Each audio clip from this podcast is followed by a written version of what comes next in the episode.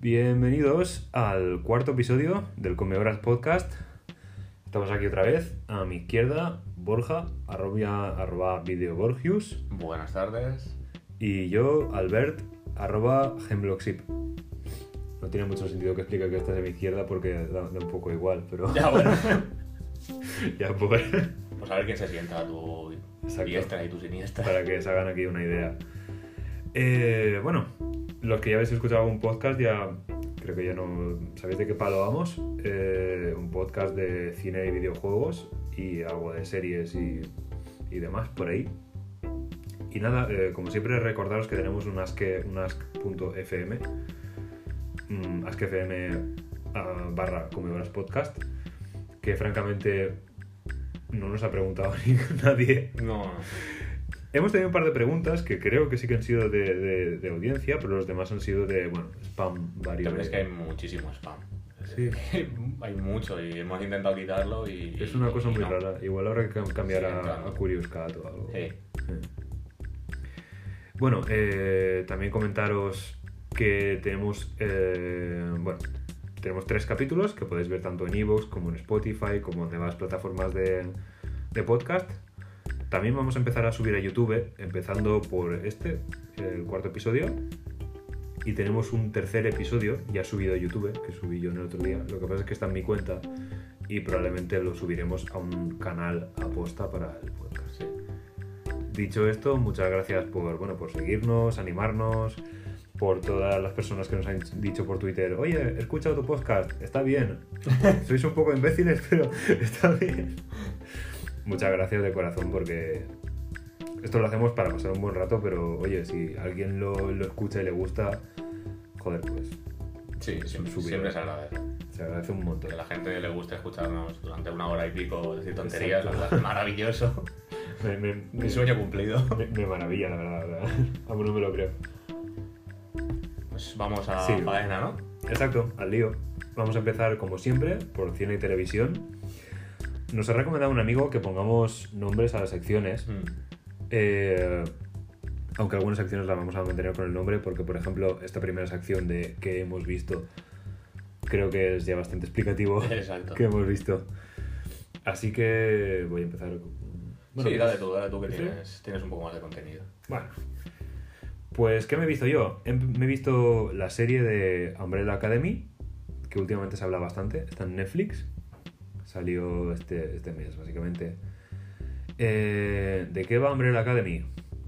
Pues va de una serie de hermanos adoptivos con diferentes poderes que se reencuentran cuando su padre, que es un millonario excéntrico que básicamente los mandaba en misiones, eh, muere. Esta serie, eh, bueno, viene de un cómic de Gabriel Ba y Gerard Way. Gerard Way, el de My Chemical Romance. Cierto, cierto, cierto. Sí. estoy viendo, hostia. Me sorprendió muchísimo. Sí, sí. No, no lo vi venir. Y Gerard Way eh, ha escrito también la serie junto con... Lo estaba viendo ahora, Jeremy Slater, que es un tío que ha trabajado en Fantastic Four, la, la de los cuatro fantásticos infame reciente. No, no la mala, la peor. la, la peor. La peli de Death Note para Netflix.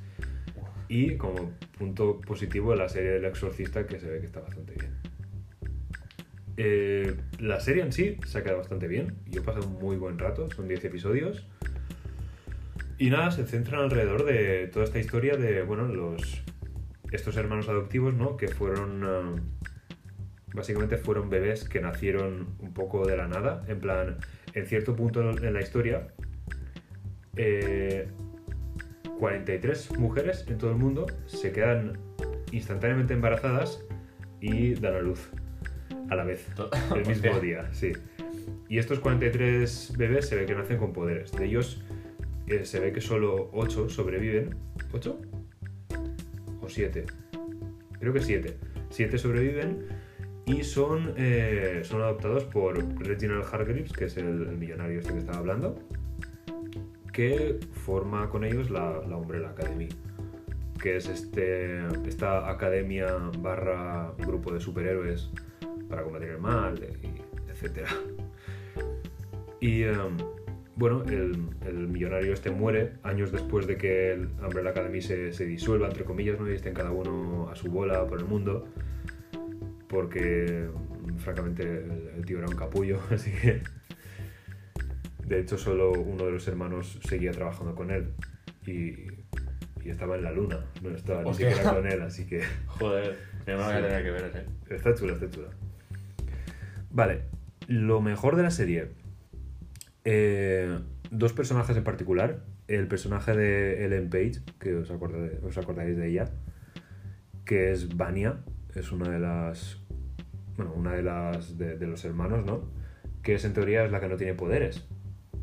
De los siete es la que no tiene poderes, entonces está súper marginada, es completamente una, una outsider. Y, eh, y Ellen Page hace un, hace un papel de persona súper vulnerable y, y me mola mucho, me mola mucho. eh. Pero no tiene poder, pero sí que, sí que entra en el cupo este de mujeres que... sí, sí, o sea, tiene el mismo origen. Ah, vale, vale. tiene el mismo origen, pero no tiene, no tiene poderes. Y, eh, y luego hay otro personaje que es el, el que interpreta a Aidan Gallagher, que es un chaval. Y él interpreta a otro de los hermanos, eh, número 5.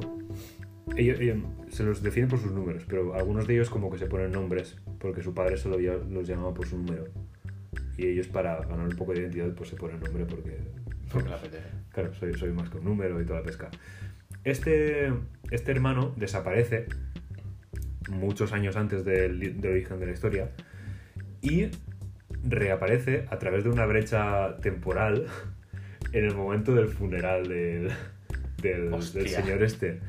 Y cuando aparece, em, rejuvenece, porque claro, él, él vuelve del, del futuro siendo un anciano y cuando atraviesa, atraviesa el portal vuelve a ser un, un chaval. Hostia. Así que vuelve exactamente Movida. como ellos, lo, como ellos lo recordaban, siendo un chaval. Y es Aidan Gallagher. Y hace un papel de, de tío de 50 años atrapado en un cuerpo de 14 que está muy, está muy chulo. Está muy chulo. Y nada, las relaciones entre los hermanos, todo el riff y rafe que tienen, porque la, la mayoría se, se odian entre sí. Porque han crecido en un entorno un poco, poco así. poco familiar. Sí, y a excepción de algunas, algunas relaciones que sí que son un poco más de, de complicidad y de buen rollo y tal, se llevan bastante a matar. Pero es, es muy interesante verlo y es muy gracioso. Además está eh, el personaje de Robert Sheehan, que eh, estaba en, en Misfits. Sí, cierto. Sí, es, es un grande. Es el, el punto humorístico de la serie y es genial. Y toda- todas las interacciones que tiene ese personaje con los demás personajes son, son puto oro. También ah. Creo que es en el primer capítulo, pero hay dos asesinos eh, interespaciales, eh, bueno, inter- intertemporales. Interdimensionales. In- sí, algo así. Joder. Intertemporales, más o menos. Va, va muy de movidas de espacio-tiempo. Eh, estos dos asesinos, que son Hazel y Chacha, un hombre y una mujer, aparecen de la nada también, intentando matar a, a número 5. Y, eh, y mola mucho también porque también tienen entre ellos mucho riff y rafe, pero a la vez se llevan bien, pero tal, y está muy chulo. Y luego hay un personaje que se llama Pogo, que es, es el mayordomo de la familia y es un chimpancé que habla. Sí. Es un chimpancé viejo, vaya. Y está está súper bien hecho. O sea, para ser una serie, está hecho de cojones y aparece en casi todos los capítulos. ¿Se sabe Que si no- es full CGI o es más captura de movimientos? Con... Pues me has pillado. Ah, Pues me has pillado, no lo sé. Eh, no, no, es que Lo me llama la atención horas. No sé si es verdad. Curiosidad.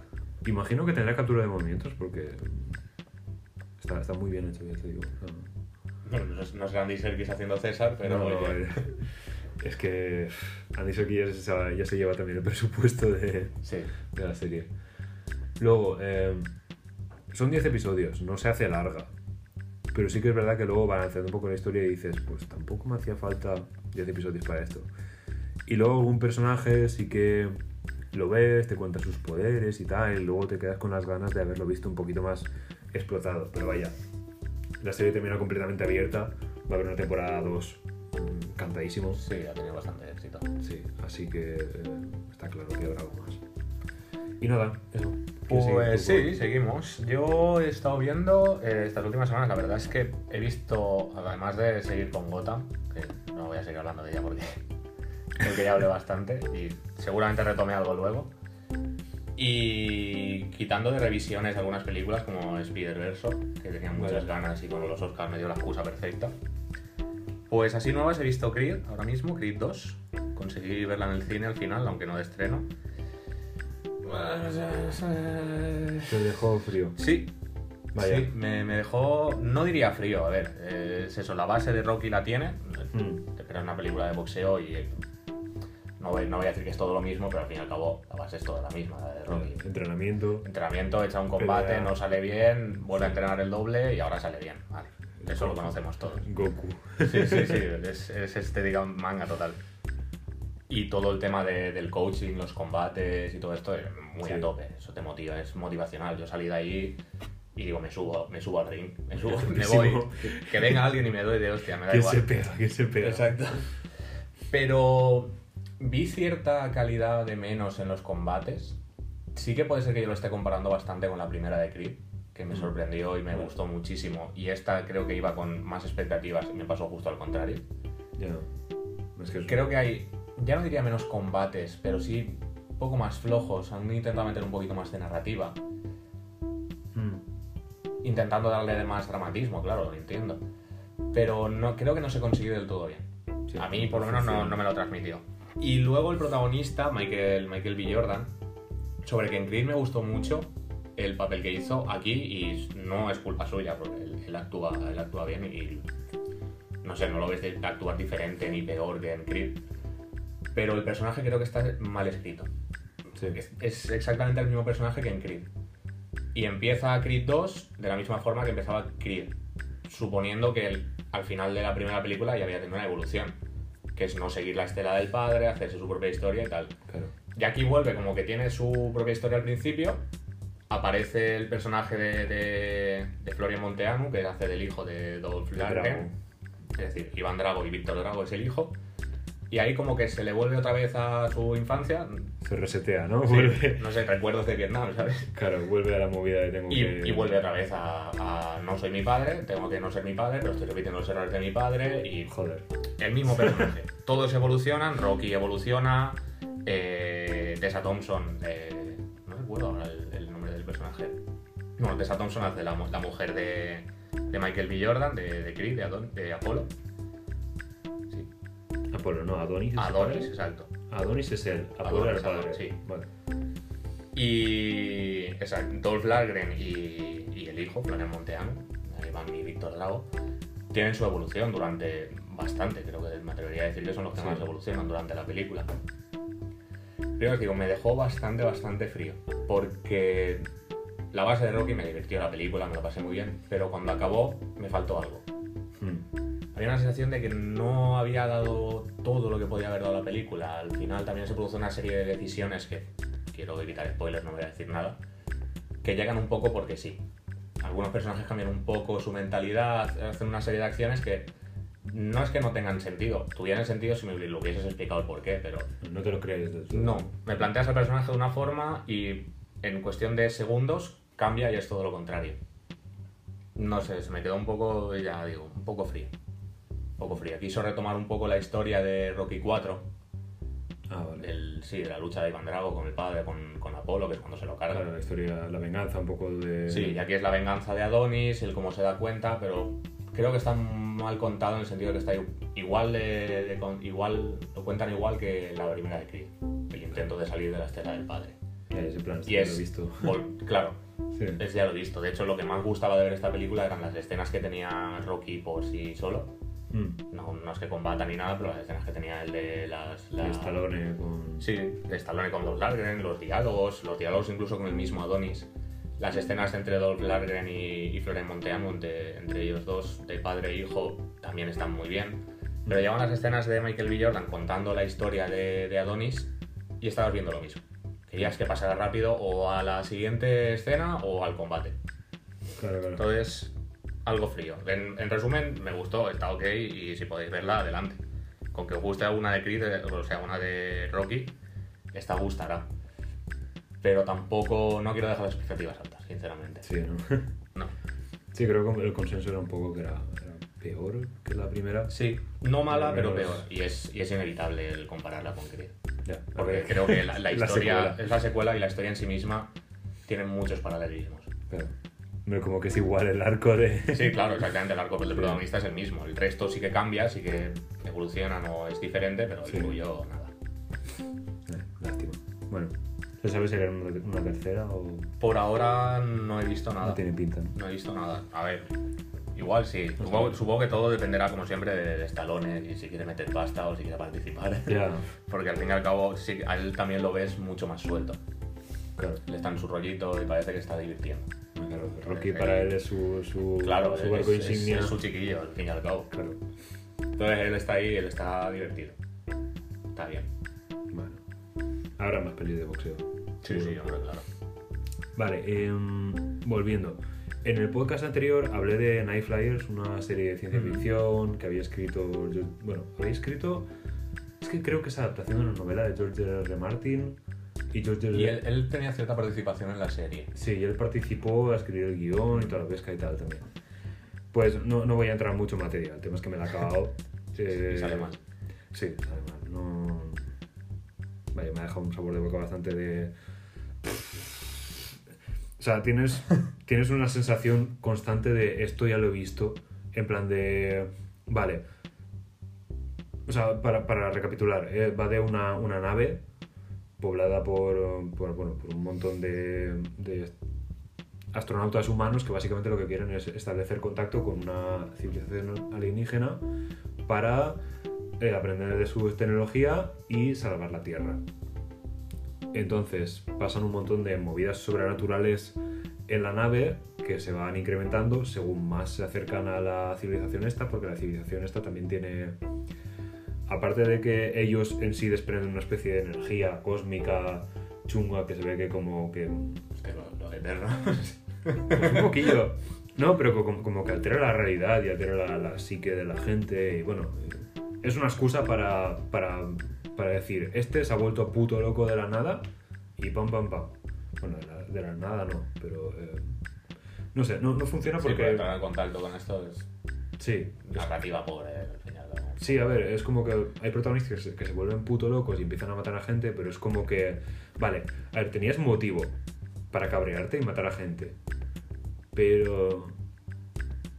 ¿Por qué tú sí y otros no? ¿Sabes? No sé, en plan... Sí, sí, claro, que si hubiesen sido o, o todos o ninguno. Exacto, y es un poco... eh, no sé. Además tienes esa, sensa- esa sensación de... Buah, ¿cuántas pelis de terror en una nave he visto como esta? Exactamente igual. Perdidos en el espacio. Sí, y nada, a ver, hay un par de personajes, por ejemplo, el, el capitán Rogeris está, está bien, está chulo, está bien interpretado. Hay uno que es un psíquico, que también sigue con acento inglés ahí, un acento en plan cockney. Está gracioso y... pero la mayoría te cansas de verlos y es un poco en plan... "Ay, sí". Y bueno, eh, la cancelaron. Sí. O sea, estaba súper abierta una segunda temporada, pero la han cancelado y normal. Y no ha hablado nadie de ella. No, Y no. normal. A mí ya me había extrañado que siendo algo de George R. R. Martin nadie hubiera en plan lo, lo único que he escuchado yo sin haberla visto es que es flojita. No he escuchado nada más. Pues, flojita. si no escuchas nada más tanto para bien como para incluso mal, es que, Es que no, es que es nula. es que no vale la pena. Y nada, que con la de series que hay para ver, francamente, no, no lo intentéis. No, no es una gran pérdida. No. Eh, Eh, pues sigo con... sí, sí que sí la- quieres y luego ya sigo con... Sí, además de esta creo que igual tenemos los dos cositas que decir. Ah, sí, claro. Eh, bueno, película que no había visto, aproveché que la subieron a Netflix, igual que Albert, creo. Sí, básicamente. Eh, Batman, la. Bueno, Lego Batman o Batman, la Lego película. ¿Título oficial? Lego Creo que es Batman. Lego Batman. En inglés Sí, es Lego Batman. Lego Batman. Eh, dirigida por Chris McKay, que creo que también participó en, en la Lego película. Exacto. Eh, muy divertida. La, la- la base principal, igual que la, de la- de Lego película, trabalengua yo solo, Eh, es que es muy divertida, es muy loca, construcciones, hacer el animal, mezclar personajes por todos lados, porque es Lego Batman, pero no es Lego Batman. O sea, el protagonista es Lego Batman, pero meten, creo que todas las licencias que pueda tener Lego las meten ahí de películas. Porque meten personajes Sí. que no, que no quiero entrar en spoilers, pero meten bastante, bastante personajes que no tienen nada que ver con, con Batman. Ni siquiera con DC. Claro. De, de No, fuera. no, pero nada, meten, meten bichos que es un poco de cultura pop, en plan... Sí. hacer la gracia. Las referencias también a, a las otras pelis de Batman me resultaron graciosas. Mm. Mucha referencia tanto a las de Nolan, las, las de Tim Burton, Batman contra Superman. Ah, vaya, sí. Alguna tenía Hay, un hay- guiñito. hay un par de guiñitos bastante buenos. Si te gusta la- el humor absurdo, yo creo que, que adelante, te lo vas a pasar bien. Además es horita y media, no llega a dos horas. Es muy digerible. Es, es ligerita, no te, no te exige nada. Nada más que eso, reírte. A nivel de animación me sorprendió. Todas las películas de Lego me suelen sorprender últimamente porque Sí, sí, o sea... es fácil hacerlo mal. Es un Sí, estilo que- raro, pero sí. está muy bien. Pero es como la construcción, como si hubiese un niño jugando con las construcciones y luego lo animases o algo. Exacto. Y podría haber salido mal, pero no, no, todo, con todo lo contrario. Sale bastante bien. La contraparte de lo que hablábamos antes. Hacia el final de la película es todo tan loco. Se han, Sí. han hecho una montaña de locuras tan grande que no sabes qué está pasando. Sí, de hecho empieza a darte... Es como que han apretado tanto el botón que ya te empieza a dar todo un poco igual, porque está, es- hay tanta chorrada en la pantalla en, en ese mismo momento que dices... No sé. tantos personajes distintos de distintos mundos y de distintas películas y todo metidos que si en lugar de Batman junto con Alfred, Robin, Sí. Barbara Gordon y todos los que salen tuviesen metido cualquier otro personaje random que fuese un héroe con secundarios random que fuesen sus ayudantes o héroes también estarías en las mismas no, Sí. la esencia de Batman creo que hacia mitad de película más o menos se pierde un poco más de mitad. Cuando empiezan a salir ya, ya os digo, cuando, cuando más a lo loco se vuelven, cuando más Sí, cosas quieren meter, es cuando más pierde esencia. No pierde gracia, la verdad, te ríes igual, pero Mm. bueno, llega al final y bien, vale. Ya. Sí, es Y eso. está. Completamente hacia el final dices, bueno, va, ya está, me estoy riendo, pero que se acabe. pero bueno, sí, yo también me reí un montón, la verdad. Coge el, el meme este de... eh, hago esto Soy- por- soy porque soy. Batman. Soy oscuro, soy poderoso. Eh, rompo las nueces con... Con la, con la barbilla porque soy Batman, lo que sea. Ese tipo de, de memes Se llama de... límite. Sí, Yo me quedo siempre con, con una escena de esa película que es Batman cenando langosta que ha recalentado el microondas Ah, encima de una moto de agua en su batcueva, en un lago interno que tiene. exacto. Porque es Batman. Porque Batman. Entonces, todo ese tipo de cosas hacen bastante gracia. Sí, sí, ese meme lo sobreexplota y no te, no te dejas de reír realmente. No, no, no. En ese sentido, bien. Luego, pues ya. eso. Te da igual hasta el Joker. O sea, Sí, sí. sí. Sí, al principio parece que va a ser el malo definitivo de la película y lo intentan, pero no. No, además, luego hay tanto malo que dices. Claro. "Meh, pues uno más. que se pierde, exacto. Sí. No sé, maja, pero yo aún tengo pendiente la Lego película original que salió Batman por ahí en plan cameo. Que es me por lo me que gustó más la. Lego película. Sí, Ahora bueno. que lo estamos hablando, sí. Por, más que nada por eso, porque al final seguía. sabía la historia que estaba viendo. Claro, La más, más contenida, ¿no? Sí. Eran locuras igualmente y hacer movidas con los Lego y todo lo que quieras. Pero ahí también el, el crossover entre personajes de distintos universos, de licencias que tenga Lego está justificado, porque es, Porque es Lego, claro. Ya está, es todo lo que pueda meter Lego, lo mete. Exacto, pero en Lego Batman igual. Vale, eh, voy a pasar un poco de puntillas por eh, última cosa que he visto y vamos a pasar ya a estrenos. Vale, una peli que he visto recientemente, eh, The Nice Guys, de Shane Black. Es el director de, bueno, de Iron Man 3, que la conoce- lo conoceréis muchos por ahí. También hizo Kiss Kiss Bang Bang con Robert Downey Jr. hace años y tal. La nueva de Predator del año Y pasado. la nueva Predator, sí. El, que se ve que era bastante pufo, no le llega a ver, pero... Mame. Sí, ¿no? ¿Te la viste? Sí. Eh, Como Ah. película de Predator, mal. Lo único que rescato es el grupo de mercenarios. Sí, que está es, gracioso. es puro Shane Black. Es totalmente él, ¿no? Sí, sí. Violencia absurda y todo eso, sí. En el que sobra humor y si nos pegamos entre nosotros, pues mejor. Exacto. Pues The Nice Guys va de, bueno, eh, los personajes de Ryan Gosling y Russell Crowe. Crowe. Russell Crowe, entre, entre, otros, entre otros personajes más, ¿no? Que son dos detectives privados que por circunstancias, digamos que les toca unirse para buscar a una chica desaparecida que es la, la hija de una senadora o algo así. No, la hija de la... No sé, es, es un, car- es un cargo político importante. Entonces, esta chica está desaparecida y hay que buscarla y por en medio pues se mete una conspiración dentro de la industria del porno americana porque también hay una... Nada más empieza la película, esto es, un- esto es la primera escena. Hay una, una actriz porno famosa que tiene como un accidente de coche y no se saben si se ha suicidado, si ha pasado algo, tal. También eh, se empieza la peli investigando eso, pero enseguida se centra en la chica que está desaparecida. La peli estaba muy graciosa, estaba muy bien. Sh- Shane Black, todo este tema de, de coger dos personajes que son así torpes, un poco estúpidos, y llevarlos por donde quiere y hacerte... Un poco el, el- el humor canallita este tiene. Sí. Es canallita, pero... Vaya. Pero no, no resulta desagradable. No, lo- lo lleva bien. No es tan escatológico como otros, ni tan, No, no, no, que va. ni tan macho bro como otros que, que, No, les, no, no, de hecho, que les ves la, la caspa ya en la primera escena. Esto, de hecho al contrario. sí, Me resultó al contrario. a mí igual. Eh, Ryan Gosling hace, hace un papelón, es, Brillante. sí, hace un detective medio, bueno, medio no, alcohólico, un completo idiota, o sea, además tiene justo lo que hemos dicho de Predator, ¿no? Tiene esa violencia que es completamente absurda y desproporcionada. En plan, una pelea que acaba con los dos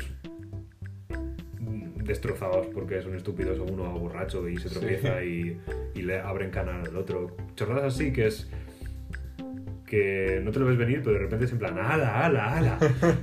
y está majo, está muy majo de ver. Eh, el dúo este de Russell Crowe y de Ryan Gosling funciona muy bien. Luego, como, como cosas que le pasa a menudo a Shane Black, que los protagonistas y personajes están muy bien, pero la historia de fondo de la conspiración que hay después de la, en torno a la desaparición de esta chica y la industria del porno es, es- da como muchas vueltas. Sí, la enreda demasiado. Sí, la enreda demasiado hasta el punto que... Jesús. Uy, gracias, perdón. Hasta el punto de que cuesta entenderla y tampoco te, te importa mucho. Y no sé. No, es, creo que le dan, la hace más complicada de lo que es realmente porque le, es, eso, le Sí. dan muchas vueltas. Da muchísimas vueltas y no, sé, no- no creo que funcione. Siempre aparece un- una segunda pista que lo lleva a otro lado que realmente no era. Y, bueno, Exacto. le da muchas vueltas. Pero vale, solo por ver cómo funcionan ellos dos vale la pena. No, sí, está muy graciosa solo por eso, todo lo que todo lo que concierne a Gosling y a Russell Crowe, básicamente metiéndose a hostias uno Sí. al otro a cada punto del camino. Eh, también, ya que toca la industria del porno y no se queda ahí, sino que se mete de lleno, me hubiera gustado que fuera menos parte de la, de la broma. Y algo más crítico. Sí, que hubiera un poco más de dar la vueltecita de... Oye, en la industria del porno, todas las explotaciones y toda la violencia sexual que hay aquí movida, además, no sé, mm, pues un poquito otro enfoque, ¿no? Aparte de jiji, jaja, sexo, putas, alcohol, productores, dinero, no sé. Un poquito más... Otra lectura, vaya. Mojarse un poquito más. Sí. Eh, y ya está, vamos a, vamos a pasar a estrenos. Que ahí, ahí hablas tú ya. Sí, porque es estreno, es Alita, Ángel de Combate. Estrenos que hayamos visto, claro. Exacto, no, no, claro. Porque, Hablaros aquí de cosas que, sí, no, estreno- es que estrenos hay siempre, pero claro, eh, que nos interesen, que hayamos visto, que nos apetezca hablar de ellos. claro. Y yo pase de prensa no tengo. Alita, de, dirigida por Robert Rodríguez, pero básicamente es el Robert. proyecto. Robert Rodríguez. Pero básicamente es el proyecto fetiche de James Cameron desde 2009 prácticamente. Eh, y nada, lleva casi una década en producción, dando vueltas, atrasándose, hasta que James Cameron ha metido 170 millones. Sí, en un principio que Sí. iba, iba hasta a dirigirla él y todo. Iba hasta a dirigirla él, pero lo acabó pasando a Robert Rodríguez y la verdad es que ha hecho un muy buen trabajo. Eh, en taquilla se ve que le va a regular. Bueno, le va a regular. Le iba más regular al principio, porque empezó dubitativa y después de estrenarse en China Lleva pues unos 260 millones. Y eh, le queda menos para garantizar una secuela, pero vaya, que tampoco está. tampoco sido un hit, ni mucho menos. Es una lástima porque está, está genial. Eh, entre el reparto tenemos a Rosa Salazar, que interpreta a Alita con captura de movimiento. Christoph Waltz, Jennifer Connelly, Mahershala Ali. Mahershala Ali está en todas partes. macho. Sí, últimamente. eh, Sí, sí. Es, el, es uno de los actores fetiche de, de Hollywood ahora. Eh, a Skrein... decir, casi que mío. También, también. Hombre. Luego, luego hablaremos de él también. Eh, Ed Skrein, que lo recordáis de Juego de Tronos, Jackie el Halley, que era Rorschach, etcétera, etcétera. Eh, ¿De qué va Alita? Alita va de, en una distopía posa- posapocalíptica, creo que es 300 años después de una guerra así que hubo, que básicamente asoló a la mitad de la Tierra. Pues en una ciudad que se llama eh, Iron City, la ciudad de hierro, vaya, que está justo debajo de otra ciudad que tiene como flotando en el cielo. Pensad en, en Elysium, pues hay una ciudad. Sí, hay como una ciudad en el cielo y otra que está pues en la tierra, ¿no? Es una, una alegoría muy obvia, pero ¿Y por qué la del cielo serán los ricos y la de abajo serán los pobres? me pregunto por qué. Me lo imagino. Exacto. El caso es que en un vertedero que hay inmenso, que básicamente se, compone de restos que caen de la ciudad del cielo y que los de la ciudad de- del suelo, la, ciudad de hierro, utilizan para sobrevivir, eh, un doctor, que más que doctor es una especie de mm, mecánico, reparador de cyborgs, encuentra eh, la carcasa de... la carcasa mentira, encuentra el núcleo de Alita, que es una cyborg que por alguna razón ha llevado ahí, tiene memoria de nada, eh, y lo que hace es llevarse a la casa e implantarlo en un cuerpo de cyborg. Em, y Alita es, es el alma y el alma y corazón de la película, o sea, es una caña. Eh, ha habido mucha mucha cuñita por internet y tal de guau, muy anime, muy- Sí. tiene una pinta así un poco tal, porque claro, los ojos así, los ojos muy grandes y redondos. Es algo que han ido puliendo hasta que ahora, francamente, o sea, sí que tiene los ojos grandes y demás y es bastante anime, pero no, no canta tanto. Además, eh, está animada genial. Tiene una textura cuando la ves de cerca que es, increíble. Los ojos son súper expresivos. La interpretación de Rosa Salazar en captura de movimiento es genial también. Y te la crees totalmente. Además, es, es un personaje que empieza así como un poquito inocente, pero enseguida se empieza como a maravillar por todo lo que encuentra y tal. Le dan chocolate y lo prueba y la está flipando y tú lo flipas también con ella. Y bueno, mucho. Y además es, un personaje muy majo. Además de que es, es típico protagonista de anime, porque se, se basa en un, manga y un anime, Alita, Ángel de Combate. Eh, y es ese típico protagonista que es muy... eh, que no es perfecto, pero es muy, es muy bueno, ¿no? Y muy intrínsecamente bueno y está muy a favor de luchar con el mal, tal. Muy Goku. Sí, muy Goku, muy de... Estamos acostumbrados, sí, típico protagonista de Shonen. Sí, de quiero ser más fuerte, los malvados serán destruidos, toda esa movida.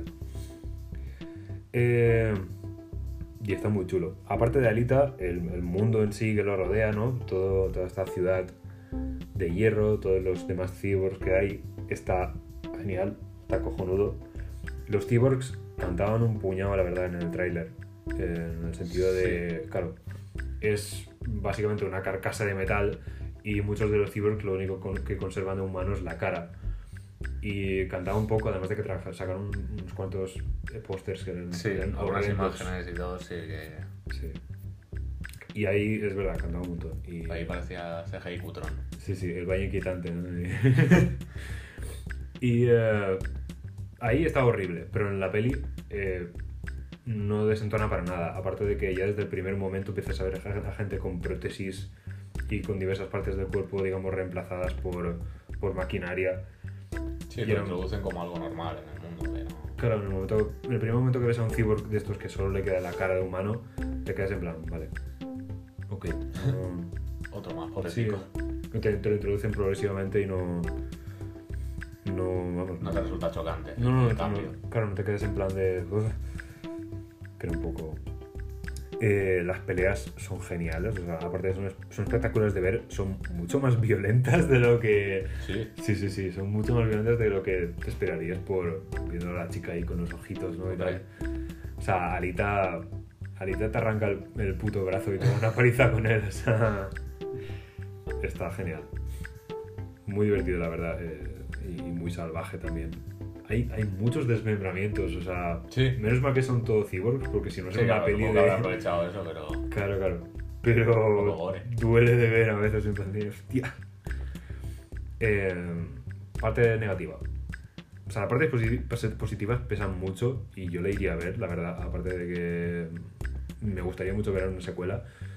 Pero partes negativas tiene, evidentemente, y es, por ejemplo, que personajes como Mahershala Ali, Jennifer Connelly están desaprovechadísimos. Están como muy de tercera fila. Parece que esté más por el nombre que por, Sí, que es por que... lo que hacen en sí. Es que es eso. A mí me, me da rabia que tengas que fichar a Mahershala Ali para esta peli y le tengas que dar un, papel en el que... Y, y que no habrá sido barato. No creo. Ni- Pero... Ni, él ni Jennifer Connelly son actores que ya tienen un nombre y ya. Sí, tiene un caché. Ahora mismo, es- y por cómo está la, la movida en cuanto a hombres, mujeres, pues probablemente Mahershala Ali cobre más. Sí. Además de que está Además más está en- más en boga. Sí. Pero el caso es que tener esos actores para hacer ahí cuatro y luego ya está, para la caja, no sé, no... Luego de a los créditos. Exacto. Luego, hay una historia de amor que ya se ve en los trailers, que es de Alita con. Espera, que beba agua, me quedo. Es de Alita con, con Hugo, que es un chaval eh, que recoge chatarra y demás, que lo conocen los primeros compases de la peli un poco, y se empieza a, construir ahí una complicidad y tal, y, me, hubiera gustado que se hubiera quedado en complicidad y amistad, porque en el momento en el que pasa lo que te ves venir, pues no. Es que a mí no, no, me parece. No, me parece que funcione bien. Aparte de que Hugo está interpretado regular, en plan, el, el actor Kean Johnson, eh, creo que no es malo y creo que tampoco lo hace horrible, pero no le da. No, sé, no tiene ningún matiz, no tiene nada. Está ahí, es un chico guay, ven, Arita, te voy a enseñar tal, cosas tal. Y te tenía que haber quedado en eso porque, francamente, ni el papel ni el actor da, da más. Y no sé, Supongo que también será, como esa adaptación de anime, será un poco adaptación de romance de anime. de- sí, y que probablemente el anime y el, sí. y probablemente el anime y el manga esté más desarrollado que también. Sí, claro. Vale. Te voy a ceder la palabra ahora un poquito si quieres. Sí, y sí, vamos a pasar respira, a. respira. vamos a pasar Vamos a pasar a cositas de actualidad. actualidad de cine. Esta sección la vamos a llamar actualidad de cine. Para sorpresa de todos. Porque es literalmente lo que es. Sí. Y, eh, y vamos a empezar con los Oscars. Sí, vamos a pasar un poquito por, por encima de ellos porque Sí. no somos ninguno de los dos muy fans de, de los Oscars. No por nada, sino porque o no hay... O sea, hay años que sí, que hay muchas películas que hemos visto que nos representan, otros Sí. años que no, y al fin y al cabo lo vemos más como algo de publicidad y casi politiqueo, se podría decir. Sí, no, es completamente politiqueo, pero hay, hay también mucho, muchas palmaditas en la espalda entre gente de la industria y demás. Sí, y, eh, eh, cuatro colegas reunidos ahí al fin y al cabo y los, lo- los actores, actrices y personas que hayan participado en las películas de ese año, ya está. claro. Es guay porque sí que le dan un poquito de, de visibilidad a pelis que igual que son más dramas intimistas, que Exacto. no tendrían y no tienen taquilla como otros, pero también a- a- en algunas elecciones de premios dices, joder, Sí, verdad. pero bueno, no vamos a meternos en eso aquí ahora mismo porque si no... Aún no. No, no, todavía no. Pero tendríamos tela que cortar. Pues sí. Y nada, vamos a ir, tampoco vamos a entrar en premios muy, muy específicos, los montajes y todo esto que es más para gente que entienda bastante más. Lo mal- bueno, eh, Eh, tampoco entienden mucho ellos porque el de mejor montaje es para Bohemian Rhapsody. Exactamente, exactamente. Pero bueno. Y nada, vamos a ello. Eh, primero de todo, mejor película, la que me llama la atención, Green Book. Sí, Bien, vale. ¿la has visto? Bueno, todavía no. Yo tampoco. Todavía no. No, no por nada. Mira, de hecho, Yo para el, próximo, para el próximo me la veré. Mira, Para el próximo me la yo veré. la tengo bajada. O sea que el próximo El próximo. salga mal, ¿no? Pero bueno. Sí, sí. Eh, mejor director eh, Cuarón por Roma. Alfonso Cuarón, sí. Alfonso Cuarón por Roma. Que no sé por qué estaba yo en que la película era española y mexicana. Es mexicano, es mexicano. Pues no sé por qué me da a mí que española. Es, Mi- es el mi- tercer, mi tercer cerebro. año consecutivo que un, un director mexicano gana el Oscar. Sí. Fue del. Hostia. Bueno, no el Oscar de mejor director, pero sí que ya, un Oscar. imagino. El año pasado fue La forma del agua. Ah, bueno, claro. Y creo que el anterior. Creo que el anterior tampoco- ¿No te gustó, eh? En absoluto. Buah, Bueno, eso para otro día. eso es una brecha aquí en la relación. Eh, segundo, mejor actor, Rami Malek por Bohemian Rhapsody. Aquí sí que no puedo estar más de acuerdo. Se veía de Sinceramente, ¿no? porque hace un papelón. Y A ver, es para que mi no- gusto. Para Sí. mi gusto, ojo. yo no, no he jugado mucho entre los nominados, pero vaya que. No, claro, o sea, faltaría ver todas las películas y poder opinar, pero dentro Claro. de la, la que he visto y todo, me parece muy buen papel. Mm, Mejor actriz Olivia Colman por La Favorita, película que Otra. no he visto, no sé opinar, pero el discurso me pareció lo, lo más bonito La del caña mundo, ¿eh? es la caña. Es precioso.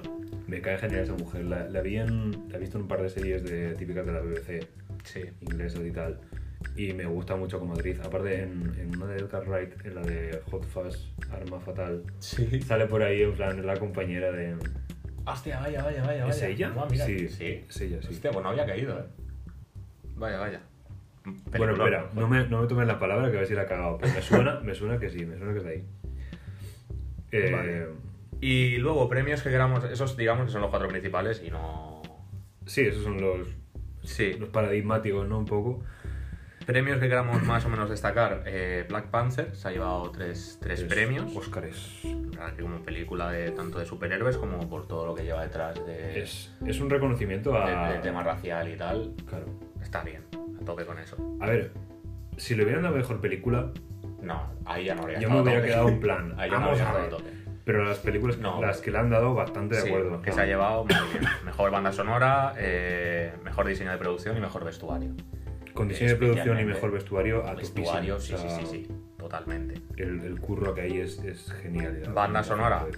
No, Eso ya depende. Más teniendo. Lo que pasa es que había mucha película musical este año en los Oscars. Ya. Mucha entre comillas, pero. A ver, a mí me, me gustó la banda sonora y además eh, es una Sí. banda sonora que también tiene un trabajazo y que no es típica banda sonora reemplazable, o sea, es muy No, africano. no, no, no. No es típica banda sonora de película de superhéroes que Claro. puede ser realmente genérica. Exacto, no, no es un sintetizador en aleatorio Exacto. de fondo, que bueno que no, no, no, lo tiene, su- parece. tiene su aquel. Sí. Luego, eh, Spider-Verse como mejor largometraje de animación. Mm. Yo aquí también estoy. Llevamos todo el rato los dos diciendo Spider-Verse y es Spider-Man un nuevo universo Ya, pero- y luego Into the Spider-Verse. Nosotros hacemos lo que tal. La gente Creo no que se lo pierde. rota. Exacto. Sí, merecidísimo. Sí. Las que habían no eran malas, pero no estaban al nivel de esta, ni muchísimo menos. Isla de Perros no sé decirte, porque no la he visto. Y la de perros me gustó Es, mucho. es la única que no sé Me decirte. gustó, de ahí. me gustó mucho y la, la verdad es que si no, si no fuera porque está Spider-Verse me hubiera gustado que tuviera un Oscar. Yo pienso que la habría ganado si no hubiese estado. Yo creo que lo, es que yo creo que lo merece. Me sale mal decir Spider-Verse. Ahora no, es huevo, ¿eh? y luego, mm, así más destacable, pero porque no la explico tampoco. Porque nos eh, han jodido, básicamente. Sí, porque no, no le veo la explicación. First Man como mejores efectos especiales. Sí. Más que nada porque tenemos en cuenta que eh, competía contra Infinity War, eh, Ready Player One y Solo. Y bueno, eh, Christopher Robin, que dentro de cabe lo que hablábamos antes, que la animación de los personajes de Winnie the Pooh en Christopher Robin está espectacularmente hecha. Al, Es al realismo está muy bien hecha. Es que yo no quiero ser cuñado porque yo no, no he visto First Man, pero ¿qué hay de efectos especiales en First Man? La escena del, del cohete, de la ignición y de la llegada a la luna, además. Vale. Que tiene que estar bien hecho, ojo. Sí, claro, pero igual está. No dudamos. Pero igual está más desde un punto de vista de, de fotografía o de. Sí. O de más que de. Que de Algo de imagen que algo de, de efecto especial. claro, que de puro curro efecto especial. O sea, tienes, tienes a. Thanos, tío. Claro. Y Sí. si no tienes. Si no quieres darle a más películas de superhéroes porque ya te parece demasiado haberle dado una. Sí. Sabemos que están un poco estigmatizadas en los Oscars, igual que las películas de terror, vaya. Bueno, desde este año ya no se puede decir Ya, mucho. pero bueno, hasta, Claro. hasta este año nos quejábamos. Vale, pero yo que sé, que Ready Player One también es una película que es Sí. full CGI y, y está bien hecha. Es que es casi, es casi 70% de CGI. O Sí, sea, quitando las partes en las que transcurre algo del mundo humano, el resto es todo mundo virtual y CGI a tope. Incluso solo, mm. no me parece que tenga mejores efectos que, que First Man, sino que tiene más, seguro, y, Sí. y muy bien hechos también. Mm, sí, efectos especiales de Star Wars y no baja la calidad, aunque sea un spin-off, la No, verdad. no, nada. Es algo que no nos explicamos. Es la única que hemos metido aquí para, Para rajar. sí, para arrancar un poquito de polémica porque no, no, no nos explicamos nada. Pero bueno. Bueno, cositas de la academia. Sí. Luego otro Oscar, eh, el segundo que se lleva Mahershala Ali como actor de reparto, otra vez como actor de reparto, que el anterior fue con, con Moonlight. Ya, dicen sí, que, ya dicen que está peor que él. Sí. Y nada, otro, otro paradista para el señor. Y luego de actriz de reparto, no vamos a hablar de actor y no decir actriz, eh, Regina King, de la peli de If Bill Street Could Talk, si las, bueno, no sé no sé cómo se llama en español, pero si, si la calle, si Bill Street pudiera hablar. Eh, Las colinas tienen ojos. joder. No, no, no, no Sí. ni, ni muchísimo menos. No me, Me ha hecho gracia- Esto no lo toméis en serio. Me ha hecho gracia. eh, la peli es un drama intimista, no es nada mi rollo, así que no lo he visto. Pero me ha hecho mucha gracia porque. Mucha gracia y pena, porque se, se ha vuelto a presentar Amy Adams otra vez, por sexta vez, como nominada, y por sexta vez no ha ganado el Oscar a, a actriz de reparto y me sabe fatal. Sí, sí, sabe mal porque además es muy buena actriz. Es que es eso, es- me ha dolido en el alma. Estamos, a- hostia, estamos ante la nueva DiCaprio, eh. Buah, Solo con los actores. Tendrá que pelearse con un oso. ¿Te imaginas? para ganar un Oscar. Vale, va, vamos a dejar los Oscars y vamos a tirar para adelante porque esto se nos está yendo de hora. Sí, como siempre. Para sorpresa de nadie. Vale, noticias así rapiditas de actualidad. Eh, para empezar, siguiendo con un poquito la estela de Marvel y demás, Black Widow, la peli de Viuda Negra, no va a ser eh, R. Sí, Rey de R. Sí, no, no. Va a ser para adultos, vaya. Exacto, van a ser para, para 13, para sorpresa de nadie. Sí, eh, y bueno, eh, eso, nos lo, veíamos venir, nos lo veíamos venir todos, ¿no? Sí, Dirigida- Face decía que nunca lo iba a ser, cierto es que no lo confirmaron, pero tampoco lo desmintieron. Han dejado que se alimente el rumor, que sí que lo es, que ahora no lo es, ahora sí, ahora no. y, Como como tenemos- ahora se ve que ya ha empezado la producción y todo en serio, Sí, ahora ya que lo han confirmado que no lo es. Ahora que directora y guionista y todo ya, pues... Eh, Pa'lante. Hubo un pase de prensa de Capitana Marvel el 19 de febrero en Los Ángeles. Para prensa, obviamente, solo. Y solo se podían hablar de impresiones y demás. Sí, sin Mm. ningún spoiler, creo que de hecho ni reviews. Es primeras No, no. impresiones y ya está. Sí, primeras impresiones y demás. eh, los demás, pues nos tenemos que esperar al, al estreno. Eh, pues impresiones mayormente positivas, alabando que es una peli muy, muy original, con un tono retro que le pega bastante, entretenida. La cosa que me ha llamado la atención es que ponen, no por las nubes, pero ponen muy bien a los villanos. Vamos al villano, A Talos. a Talos. Que Que- están bien escritos, sobre todo para lo que son las películas de orígenes superhéroes y lo que Claro. son los villanos de las películas de orígenes de superhéroes. que- Sí, sí. Sí, suele flojear bueno. bastante. Hostia. Sí. Se ve que Ben Mendelssohn ha hecho un papelón ahí. Y Brie Larson también, vaya, o sea, también alaban mucho que es una capitana Marvel genial. Y también habla muy bien del gato De Gus. de Goose. Qué, qué lástima que no lo han llamado Chiwi, tío, como los cómics. Chiwi. Los cómics es Chiwi. Ah, vaya. Chewbacca. Para que no lo han metido supongo que por tema de licencias con Disney, que también tiene Star Wars y que sí, las fans no sé, que hagan cruces ahí, yo qué sé. No sé. Qué sé, No entiendo. o alguna Tiene que haber decisión. alguna- Sí, tiene un porqué, tiene que haber. alguna razón narrativa o algo igual. Vale, eh, y vamos a hablar de un par de pelis más que tenemos así que son estrenos que ya se hicieron en Estados Unidos, ahora en España, pero eh, vamos regular de tiempo. Sí, vamos. Siempre nos tenemos que acordar cosas, Eh. como me jode. Así que vamos a pasar a una sección que montamos ya la semana pasada. Sí, la verdad es que nos gustó, nos pareció muy divertido hacerlo. Sí, nos lo pasamos bien. Y empezamos, eh, hablamos de quién podría ser el próximo Batman en cuanto a, actor, intérprete. Sí, después de la despedida de Batfleck. Exacto. Esta vez vamos a ir un- con un poco de más nombres y vamos a hablar de quiénes podrían interpretar a los X-Men, al menos los X-Men, la alineación que a nosotros nos... Fancas de X-Men. Exacto. Tenemos claro, para una primera película, bueno, para nuestras pajas mentales, vaya. Sí, no, es totalmente una paja mental. Esto no es para nada, que nadie lo tome esto como, como garantía de absolutamente nada. vale, nuestra alineación sería Cíclope, Jean Grey, Ángel, Bestia o Banshee, que en algunas alineaciones de los cómics sí que es Sí. de, de los viejos, y Kitty Pride y eh, Tormenta, Storm. Yo he cambiado un poco, más o menos la misma, solo que he cambiado a Kitty Pryde por, por Iceman. Mm. Sí, a, Me al- gustaba más. al hombre yo le molaría verlo Sí. también, la verdad. Yo más que nada por tres chicos, tres chicas, un poco. Cosa... Eh, de Cíclope, como Cíclope me molaría a Wyatt Russell, el hijo de Carl Russell, que ya te hablé de él en, en Sí, Overlord. en- en- sí. Me ha costado, me ha costado encontrar gente Vale, para este. mm, no lo veo. No lo veo. Ma- A ver, caracteriza Sí. igual sí. También No, es que claro. yo solo lo he visto en Overlord y Claro, claro. físicamente como que en Overlord va con la barba, el pelo más largo, rubio, tal, claro.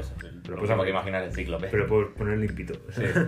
Pues yo aquí había dicho a Taron Edge, eh, Egerton. Edgerton, eh, o Egerton. Egerton, sí, Egerton. el Kingsman. Sí, eh, protagonista de Kissman, vaya. Es que claro, aquí la cosa puede cambiar una barbaridad dependiendo de, de los jóvenes que los quieran. Exactamente. Porque Taron puede pegar genialmente si quieren a gente de una edad un poco más manejable. Sí, yo he balada. buscado más o menos edad que gente entre los 25 y los 30. Para un poquito más manejable hacia el futuro.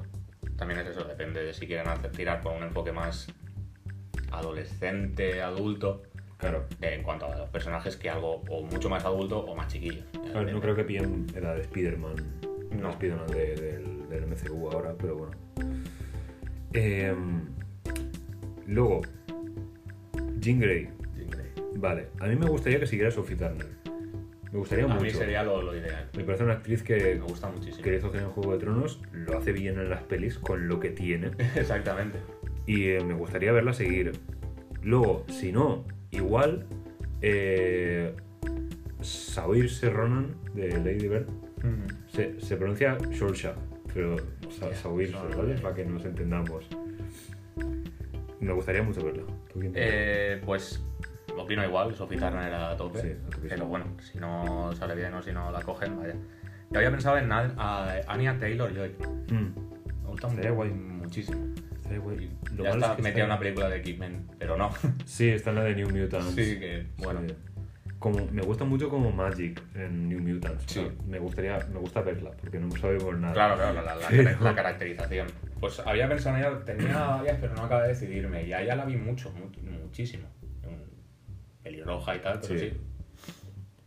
Yo lo tenía, lo tenía apuntado Bryce Dallas Howard, pero ella es más mayor. Más mayor. Sí. Por eso, No habría estado mal de- en la anterior saga de X-Men tampoco. Ya, ella está muy chulo. Además es una actriz bastante buena. Luego, como Ángel, eh, no se me ocurrió nadie joven, la verdad. He pensado en Charlie Huna. Ansel Elgort. Coño, Este es que, Este me lo es que comido, tengo, sí, lo tengo sí, yo sí. pensado desde hace muchísimo tiempo, desde que vi la de totalmente. eh, Baby Driver. Baby Driver. Hostia. Porque me parece un ángel muy bueno, por lo sí, a nivel físico, claro. Y el actor No, bastante, más. y es jovencito. Sí, sí, pues es, can- es cantera total. Sí, sí, sí. madre mía. Pues te lo compro. Te lo Vamos. compro.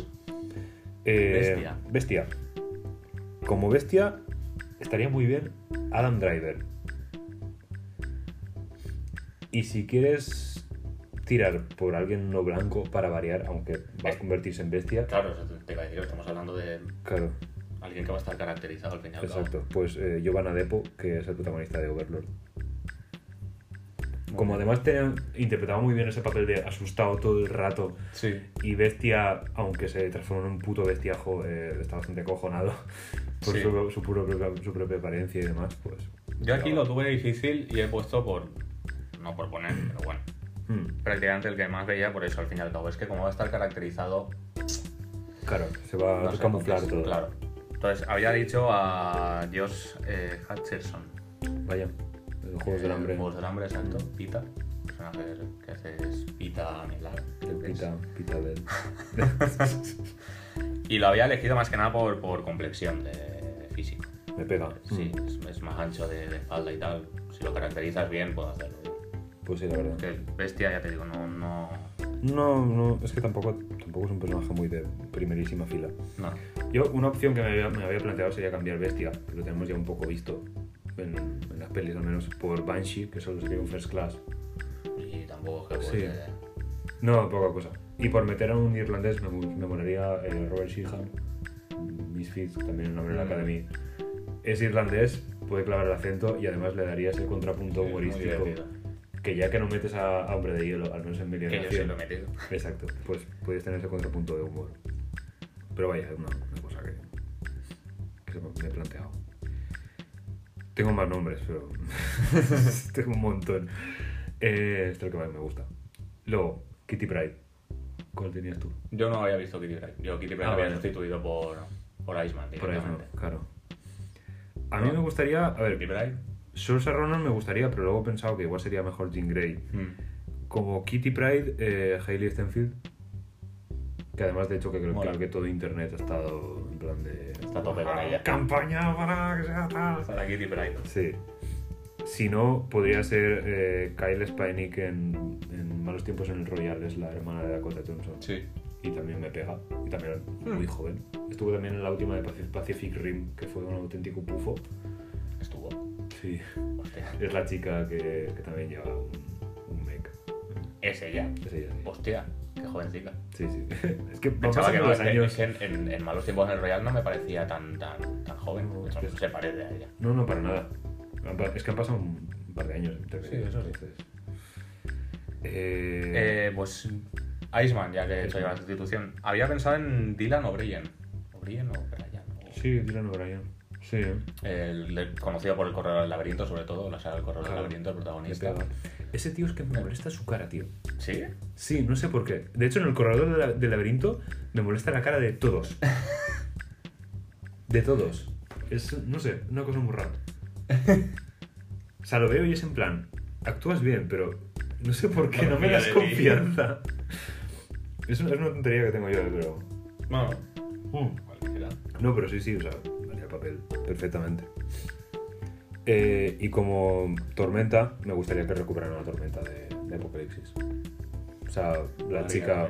Mm. Es que no... Sí. Oye, me- pasa lo mismo con Sophie Turner. Claro, Me parece la ideal, pero si no la cogen, bueno. es que me parece el casting ideal, pero me parece que no tuvo ninguna mm, oportunidad de, de- de demostrar nada. Así que... Falta ver ahora Dark Phoenix, pero. Pero. Espero no hay menos. Sí. Eh, yo de Tormenta había pensado en. eh, Si no se quedaba la chica de Apocalipsis, en Zoe Kravitz. Hostia. Es, Más es que un- nada por físico, es un pelín más Sí, mayor. es un pelín más creo mayor, que está ya casi en los 30 años. Sí. Pero a nivel físico no, no tiene una complexión ni una cara de mayor. No, nada. Puedes decir que tiene más o menos. Si buscas todo más o menos de la, de la misma edad. Yo la recuerdo de, de Mad Max y de Mad Max aparenta desde, desde 20 hasta... Así que... De hecho, ya tiene experiencia como X-Men. Bueno, dejando atrás esta sección de, de Fancast, pues vamos a ponernos con los trailers o el tráiler en singular, porque eh, teníamos unos cuantos, pero realmente Sí. ninguno es muy, muy relevante. Más allá de Detective Pikachu, salió un nuevo tráiler ayer. Y estamos, creo que coincidimos en que estamos a Estamos topísimo. Muy a tope con esta peli. Sí, sí. Muy a tope. Sí, la verdad Es- que todo lo que se ve es cada vez mejor. exacto, cada trailer que sale es cada vez mejor. No, no guardo ninguna duda con esta peli de "Ah, estará mal hecha, estará tal. No, no. Si me da lo que sale en el tráiler y ya, Sí, ya voy bien. ya, ya voy Aunque sea un muy corto. bien, ya voy muy bien. O sea, Sí. aunque sea media hora de película. A mí yo, es que al principio tenía hasta reparo con los Pokémon así peludillos y tal, ahora ya, no, no, mira, que, que sí, que Está dame, dame más de esto. Está bien. Porque además si fueran todos, aún dudas, pero los que son más reptiles sí que lo ves, por ejemplo, Charizard sí que lo ves que tiene la Sí, piel escamoso. escamas y tal. Sí, Yo creo que está bien plasmado eso. Más Sí, tira por, por un poco más que sean más animales. exacto. Están, les dan un poquito de textura, pero no es nada que te, que te cante ahí. No, que va. Está guay, está muy guay, es que quiero verla, tío. Además, Mewtwo, Mewtwo por ahí Hostia, cabezas. grande. Snorlax bloqueando Sí, carriles bici. el, guiñito. Machan dirigiendo el tráfico. Hostia. Sí, tiene mucha, pinta de, tiene mucha pinta de guardia civil. Machan. Hostia. Cuatro brazos. Cuatro Y- brazos y- para meter balazos. Y el iPhone encocado ya me dejó rotísimo. Hostia, el iPhone. El iPhone rabioso me dejó rotísimo. Menuda. Hostia, qué, puto mal muy a tope. rollo. Tenemos muchísimas ganas de que llegue esa película. Sí, sí, la verdad. Va a ser la mejor peli del año. o sea, Hostia. a- Hasta luego Endgame y, y Lo demás. toma por culo todo el mundo. Sí, sí. Vale, eh, ya está. Nos hemos, y creo que nos hemos pasado ya ampliamente el tiempo que teníamos dedicado a cine. Mm. Vamos a pasar a- al videojoc, a los videojueguicos. Empezando por. eh, ¿Qué hemos jugado? ¿Qué hemos jugado? Nuestra fam- famosa sección. ¿Qué hemos jugado? Pues nada, este año. Por ejemplo, Borja. Tiro yo, ¿no? Sí. Eh, pues hay un poco de refrito en lo que he estado jugando estas últimas dos semanas. Eh, me doy cuenta que para lo que he jugado en dos semanas le he echado muchas horas. Ya lo decirlo, que son juegos larguitos. Me has pasado la bueno. lista y me he quedado. Ujú.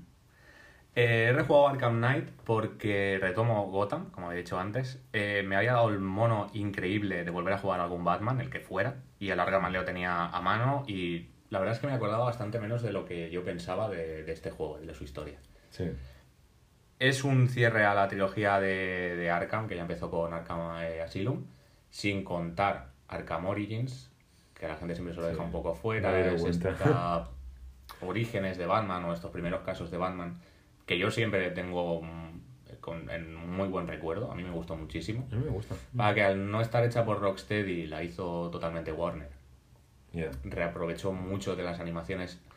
Digamos que no se arriesgó, era como Arkham City 2.0 contando orígenes y Sí. era como un DLC, exacto. Y había tenía problemas de bug, sobre todo al principio y todo.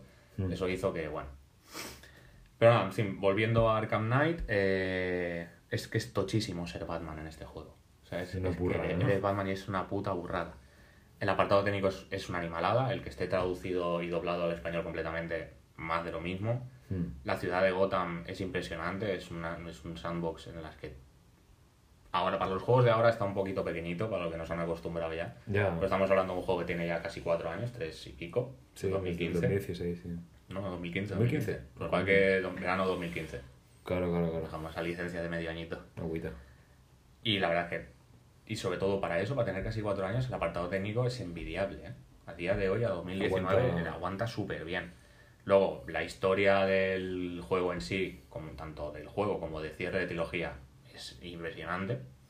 Hay un par de geritos que no te ves venir, o que sí, pero aún así cuando te llegan, dices, Mm. Ya. joder, qué guay. Yo es que no he jugado, pero me vi un- unos cuantos vídeos de YouTube de, de cinemáticas y tal y me, Además, pues me tengo que tragué decir los- que esta vez eh, fui purista y me lo he acabado al 100%, con el final oculto incluido. Y todos los trofeos de Enigma, Estás loco. que eso, sí, Estás loco. sí, me dio y, y- y lo hice, porque sabía que tenía final oculto y quería desbloquearlo y verlo por mí mismo. Me dio y me dio fuerte. Y me, me dio fuertísimo, fuertísimo, fuerti- De hecho, me lo acabé en menos de una semana. Mm. Le eché muchísimas horas. Y luego el tema del Batmóvil, que es algo que se Sí. introdujo nuevo aquí. Aquí hay mucha controversia porque el- a mí no me resulta incómodo, de hecho me gusta. Mm. Sí que hay, te obliga mucho a usarlo. Hay mucha misión absurda que te obliga a ir con el Batmóvil, ponerlo en modo tanque y oleadas de tanques del enemigo porque sí. era una mecánica Porque que querían, querían meter y querían probar Claro, y te han hecho... Querían meter el Batmóvil y en vez de meterlo como un guiñito a si quieres ir con el Batmóvil bien y si no ves planeando, que también puedes perfectamente con el gancho turbo y el planeo de Batman y tal, también vas muy bien avanzando. Es un poco de, hemos metido el Batmóvil y para que nadie se lo deje tienes que usarlo por cojones. Entonces hay veces que... Y ya no eso, sino hay mucha gente, ya digo, a mí los controles bien, pero hay mucha gente que se le atragantaron mucho los controles, que le resulta incómodo o que... Sí, Mm. a la hora de desplazarse no era tan cómodo. Igual estoy hablando también de la época en la que salió, igual es algo que se ha corregido ¿no? con el tiempo, con, Pues eh, con parches y tal. Pero bueno, es, creo que es el único puntito malo que le pondría a, a, a este juego. a mí se, el tema o de- sea, de se- se, me hacía raro el concepto de Batmóvil con torretas y tal, que se, se supone que te enfrentas con drones, ¿no? En movidas. Sí, O sea, los o tanques... sea, son que- tanques, pero son tanques no tripulados, son drones. Sí. Es la, la excusita para hacer que Batman Sí. no mata. Igual que cuando vas por la calle hay mucho delincuente por la calle, se supone que Gotham está sitiada, está Claro. eh, la, han, la han evacuado y está tomada por, por, por los malos, por así decirlo. Mm. Y vas con el Batmóvil, vas a toda hostia, evidentemente no vas a poder esquivar personas. Atropellas gente. Claro. Cuando las atropellas te lo justifica como que el Batmóvil tiene una especie de eh, campo de eléctrico alrededor y en vez de llevarse el golpe del Batmóvil se lleva una descarga eléctrica. Bueno, Bueno. no mata. Igual te fría el cerebro, pero no te ha Eso es matado. hacer equilibrios encima de, de un monociclo. Sí, sí, sí, sí. Pero sí. bueno. Y bueno, retomo, eh, gracias a que he retomado este juego, eh, os comento un poquito de los rumores que han salido a la luz Rumores, estos últimos meses. Empezaron en noviembre del año pasado Mm. y en enero, finales de enero, principio de febrero han cogido bastante fuerza. Que es el rumor de un nuevo Arkham. Eh, se, rumorea, se rumorea que se llamaría eh, Arkham Crisis, Batman Arkham Crisis. Eh, tendría el trasfondo, o digamos que se prepararía en un principio, Luego ya sabemos que hay algún plot twist y alguna movida que Claro. igual cambia el enemigo, pero bueno. Eh, estaría centrado en la corte de los búhos. Sí, eso sí que lo eso sí que lo Muy bien, muy tocho. Y por lo que dicen sería un mundo enorme, con un mapa al nivel de GTA V un poco más grande, según he leído. Hostia, Un sistema, un sistema de día y noche. Recordemos que hasta ahora todos los Batman han sido de noche. toda la noche, sí. Algo obvio, casi que sí. Pero bueno. Eh, prometen también un- una campaña más larga. Ya no solo más larga, sino mejor dividida en capítulos, con una duración más estable y tal. Unas mejores secundarias. Mm. Mm, No, no eran malas las otras, pero estas por lo visto prometen más que una secundaria sea como una historia paralela. Buscan un Casi. sistema más Spider-Man, ¿no? Me Sí. parece. Sí, al- más como lo que lograron en Arkham Knight, que lo que Ah, había en claro. Asylum. Sí, ahí había más secundarias. De hecho, tenías un menú de misiones secundarias. Hostia. Tú podías retomar cuando quisieras y Yo- tal. Que eran no típicas investigaciones. Mm. Desde cargarte torretas y hacer los típicos puestos que es- lo tienes en todos sandbox. Claro. A ves a por este enemigo o están matando a no sé quién y cuando lo vas resolviendo los asesinatos descubres que es un enemigo típico de Batman. que Esas cosas me molan un cojón. Eso mola. Eso es lo que más me, me- lo que más me gusta del Batman es eso. Y, El lo- detective. sí, Este detective. y creo que lo que más me gustaba del Origins, que eso abusaban casi de él. Del modo O sea, detective. Del modo detective en, en Origins porque había Sí, mucho asesinato, había mucha investigación más que en los otros. Claro, además te enfrentabas a, a estos siete asesinos o algo Sí, así, ¿no? todos los que controlaba Black Mask. Claro, claro. Eh, nada, más rumores. eh, se lanzaría, según dicen, en Halloween de este año, aproximadamente fechas, Me rindo. con la intención de competir con- por el GOTY. Hostia, Ya se tiene mucho decir.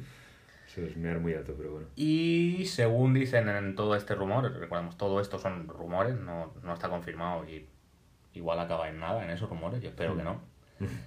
Es, de todo esto se confirmaría ahora en marzo, según Bueno. dice el rumor. Veremos, si acaba Bueno. marzo y no se ha dicho nada más, pues... Pues nos, lo vamos, a, co- pues- nos vamos a pues comer las palabras con patatas. Exacto. Vale, Pues vamos, a, vamos a pasar al siguiente. Eh, yo solo he estado jugando al Overwatch. Me lo compré porque me vio por ahí y he jugado bastante, lo que me ha dejado mi castaña de ordenador.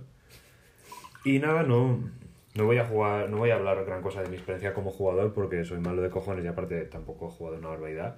Me gusta mucho. eh, tiene unas dinámicas de equipo muy chulas. La verdad es que se deja jugar muy bien. Hay mucha gente diciendo que está muerto por el competitivo tal. Y yo creo que está... No sé. Yo sigo jugando y muerto no me parece en absoluto. ¿eh? Yo igual. O sea... Yo juego competitivo, a ver, yo juego en PlayStation también, no, no no, PC, claro, claro, pero- juego competitivo y todo y no, no me parece que esté muerto, no me cuesta encontrar partida, Claro, claro. No, no, muerto en plan de que como que el metagame ya no tiene mucha, mucho más avance Ah, porque bueno. hay, hay combinaciones de, de equipo que no se pueden no se pueden contrarrestar y toda la gente se pide la misma combinación de equipo porque está rotísimo y etcétera. No sé, típicas mierdas que veis por foros Sí. que a mí no me a mí no me afectan, la verdad, al nivel que yo juego, así que Yo no me he dado cuenta de eso, la verdad. eh, lo que iba a comentar, que sale un nuevo personaje. eh, de hecho, creo que es de lo poco que controlamos todos los que tienen Twitter, que aunque no jugamos a Overwatch nos enteramos de los personajes porque, joder, están muy chulos. Eh, es un Baptiste, un médico de combate haitiano, con unas habilidades de curación y demás muy, muy chulas. Eh, curación en área, un área de inmortalidad, que es un dispositivo que suelta y que básicamente evita que un- uno de tus aliados, aunque esté con la vida al mínimo, muera. Muera. Lo cual te permite ir curándolos. Exacto, te permite coger y eh, aprovechar un poco para curarlos, ¿no? Eh, unas botas de salto también para... Que esa es pasiva, de hecho, eso puedes hacerlo Claro. cuando quieras. Sí, tiene, tiene ahí un, tiene un cooldown, ¿no? Pero básicamente lo puedes usar pues, en el momento que esté ahí cargado. Y una especie de matriz de amplificación de daño, que es básicamente una pared que él suelta, es su ulti. Y Sí. eh, los disparos que pasan a través pues hacen bastante más daño. De hecho, he visto un, un par de vídeos y hace, hace bastante más pupa. Sí, sí, no poco, ¿eh? No, no estamos hablando del doble. Sí. eh, Bastante. Aparte, el disparo secundario del arma son granadas que curan. Sí. O sea, O sea, Es curan, como- curan y hacen daño, ¿no? A la vez. No, Depende, solo- solo o curan. solo curan. el disparo secundario solo cura. Vale, vale. El, el, el primario hace pupa, no cura. Vale, vale. Es un el poco... secundario también curaba. No, O sea, también hacía daño, ¿verdad? yo también, yo también. Pero eso, soy un poco la, meca- la mecánica de Ana, ¿no? Sí. Pero pues con un, un girito. Y nada, te dejo ya hablar porque creo que te quedaba en el, el Octopath. Sí, voy a, antes del Octopath, voy a ir a uno al Horizon, que no me quiero, Ah, vaya. que también es rejugar y no me quiero anclar mucho. Sí. Rejugar más que nada quiero hablar de este por el DLC, que eso sí que es nuevo. Me lo pillé en, en las rebajas, estas últimas rebajas de enero, creo que fue. Ole ahí. No me acordaba de la historia del Horizon principal. Claro. O sea, me acordaba, pero regular. Y de las mecánicas del juego también las tenía como muy frías. Entonces, mira, me lo empiezo otra vez. Total, es un, juego de, es un juego de pocas horas. mm, que voy a echar aquí? ¿Tres o cuatro días más? Pues oye. No pasa nada, se hace. Eh, y adelante. Eh, estoy a mitad de historia, también porque me estoy parando con el DLC. El que no conozca Horizon, que es un poquito más actual, a pesar de que este viernes hace ya dos años. El 1 de marzo de sí. 2017. sí. Bueno, que está desarrollado por Guerrilla. Desarrollado por. Guerrilla. venían de desarrollar toda la saga Killzone. Verdad que fue un cambio radical y le salió muy bien. Eh, el juego es un. se ubica cientos de miles, o por lo menos miles de años en el futuro. Eh, sin embargo, tiene una estética un poco más prehistórica. Me refiero, se supone que es un mundo postapocalíptico en el que la humanidad está ahora mismo en una especie de prehistoria. Era de piedra. Sí, una edad de piedra, pero con máquinas. Hmm. Es decir, el mundo está gobernado por una especie, gobernado entre comillas, es- Controlado. eh. sí, controlado, son el- el depredador superior, por así decirlo, Hmm. de máquinas con forma de animal prehistórico en su mayoría. Hmm. Desde dientes de sable a tiranosaurios, también hay una especie de gacelas grandes, Sí. hay de todo. Eh, la verdad es que me encanta el juego, o sea, no recordaba que fuera tan bueno la primera pasada y esta vez me está Joder. flipando el doble por la estética, por los bichos, el combate es genial y sobre todo por Aloy. Aloy es la chica, es la protagonista, apoyado. tiene un carisma, tiene una personalidad, está muy bien animada, todas Mm. las expresiones Mucho cuidado ahí. Sí. y es- tiene muchísima personalidad, tanto ella como el mundo que, que- en el que te mueves, que la rodea, es genial, pero ya os digo, la Aloy de los últimos años yo diría, si no la mejor, de los mejores personajes que he jugado. Joder. En cuanto a bien escrito y en cuanto a que transmite un montón. Claro, Transmite un no se montón. queda ahí. Y es, es- también es muy badass. Hmm. También, a lo mejor alguien le, yo qué sé, es de ir a la piña y decirle, mira, me da igual lo que digas, si lo has hecho mal, lo has hecho mal, la pechuga. Te, te parto la cara si hace falta. Claro, exactamente. Va muy desarrollito, está muy bien. Y nada, del DLC, admirar que me ha, me ha sorprendido porque esperaba que fuera más corto. Hmm. No me lo he pasado, pero según he estado leyendo son unas 15 horas de DLC. No, agüita. Que Está hay, bien, está hay bien. juegos que duran menos que eso y no son DLC, son juegos como tal. Exacto, sí. Y además añade un árbol nuevo de habilidades. En el juego normal habían tres, ahora hay cuatro con este DLC. Dos bichos nuevos, que la verdad es que bastante cho- tochos. Hay uno que es como un oso que es tocho, pero hay otro que creo que se llama lanzafuegos o lanzallamas o algo de eso. Así Libra- librancera. Sí, pues los nombres van por ahí muchas veces. Sí, para que entiendes que es porque son prehistóricos. Hay uno que el cocodrilo creo que lo llaman chascafauces Hostias. por el sonido que hace. Chascafauces. Eh, me gusta la traducción, en verdad. Sí, pero es original. ¿Entiendes? Que Claro, es porque claro. es como una tribu que no conoce esos animales y lo llaman pues la acción que hace, el ruido que hace o el Sus aspecto que tiene. chascan, pues. Exacto. Y las el mapa crece como un cuarto más de lo que yo tenía. O sea, es decir, el mapa del primer del Horizon normal lo divides en cuatro Hmm. y uno de esos cuartos se lo añades otra vez, es el mapa del DLC. Y no tienes que ir a una pantalla de carga, quiero decir, está todo conectado. Hostia. Simplemente te desbloquea el acceso y tú cuando quieras vas y vuelves. Y mete, no introduce una nueva tribu, sino que serían los Banuk, que eso ya estaba en, la, en el Horizon normal. Los expande un poco, ¿no? Los expande, Claro. exacto. Los tenías, los tenías de nombre, un poquito de mitología y ya está. Y en esta es todo centrado en ellos, en, en los Banuk y en todas las movidas que tienen. Y quitando de que el DLC no aporta mucho, porque la historia del Horizon está muy bien cerrada, Hmm. lo que dejan, dejan un pequeño al final cliffhanger, por si sale bien y podemos hacer un segundo, que Que probablemente. a tope y probablemente sí, se haga. Con el ruido que hizo, hombre. En este no, no era necesario, pero todo lo que mete está muy bien metido. Las misiones no, no te dan la sensación de ser repetitivas ni nada. Hmm. No son extensiones de misiones que ya habías hecho en la historia principal. Es todo nuevo y todo, todo muy fresco. Todo, misiones todas tienen sus, sus características, tienen su porqué. Incluso los personajes que salen no son típicos secundarios de DLC que te dan igual. Claro, que es como súper disponible. Son, tienen más, sí. claro, más personalidad. Incluso algunos los recuerdas más que algunos de la historia principal. Entonces, muy a tope.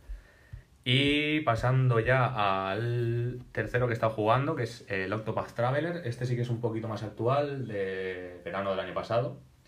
Desarrollado por Square Enix. De este ya hablé un poquito porque sí que lo empecé, pero lo dejé a las pocas horas. Eh, tenía que conseguir, al principio del juego hay que conseguir ocho personajes y solo había conseguido tres. Y Sí, Ahí se quedó. un poco tirado. y ahora que lo he retomado, eh, menudo pepino de RPG. Sí, ¿no? Uf, ¿Muy Final Fantasy o...? Sí y no. O sea, lo que es la base del Final Fantasy la tiene. Los combates por turnos, Mm. las magias, las armas, las clases, todo. Pero cambia un poquito la mecánica. Sobre todo por estos impulsos. Eh, hay una mecánica nueva en el combate que se llama impulso. Que tú por turno, cada personaje va acumulando un punto de impulso. ¿Vale? Y llegado a un punto en el combate, tú cuando quieras en el combate, en la acción de ese personaje, sea para atacar, magia, un buff, curas, lo que sea, puedes invocar ese impulso hasta cuatro veces y eso hace pues que el ataque sea más fuerte o que haga una sucesión de ataques como una especie de combo, Mm. eh, la curación sea más, los turnos que te dura un bufo son el doble. Es como así. un power-up, ¿no? Sí, es como una especie de usas. power up. Y te da un poquito más de toque estratégico. También hay compatibilidad entre enemigos y las armas que tienes tú y las magias, un poquito Pokémon. Hmm. Hay unos enemigos que son débiles contra hachas y fuego, por decirte algo, y otros contra lanzas y hielo y cositas así. Tienes que pensar ahí un poquito. Tienes que ir jugando con el equipo que tienes tú también. Eh, la historia de los personajes están muy bien. Lo que viene siendo la historia, porque lo curioso es que tú llevas los ocho personajes pero no están conectados. Hostia. es la putada y es lo que le resta un poquito de historia. Porque tú completas, por lo menos donde estoy ahora, no he conseguido pasarlo del todo, estoy por el capítulo 3 más o menos de cada uno. No están atados, ¿no? Para nada. No.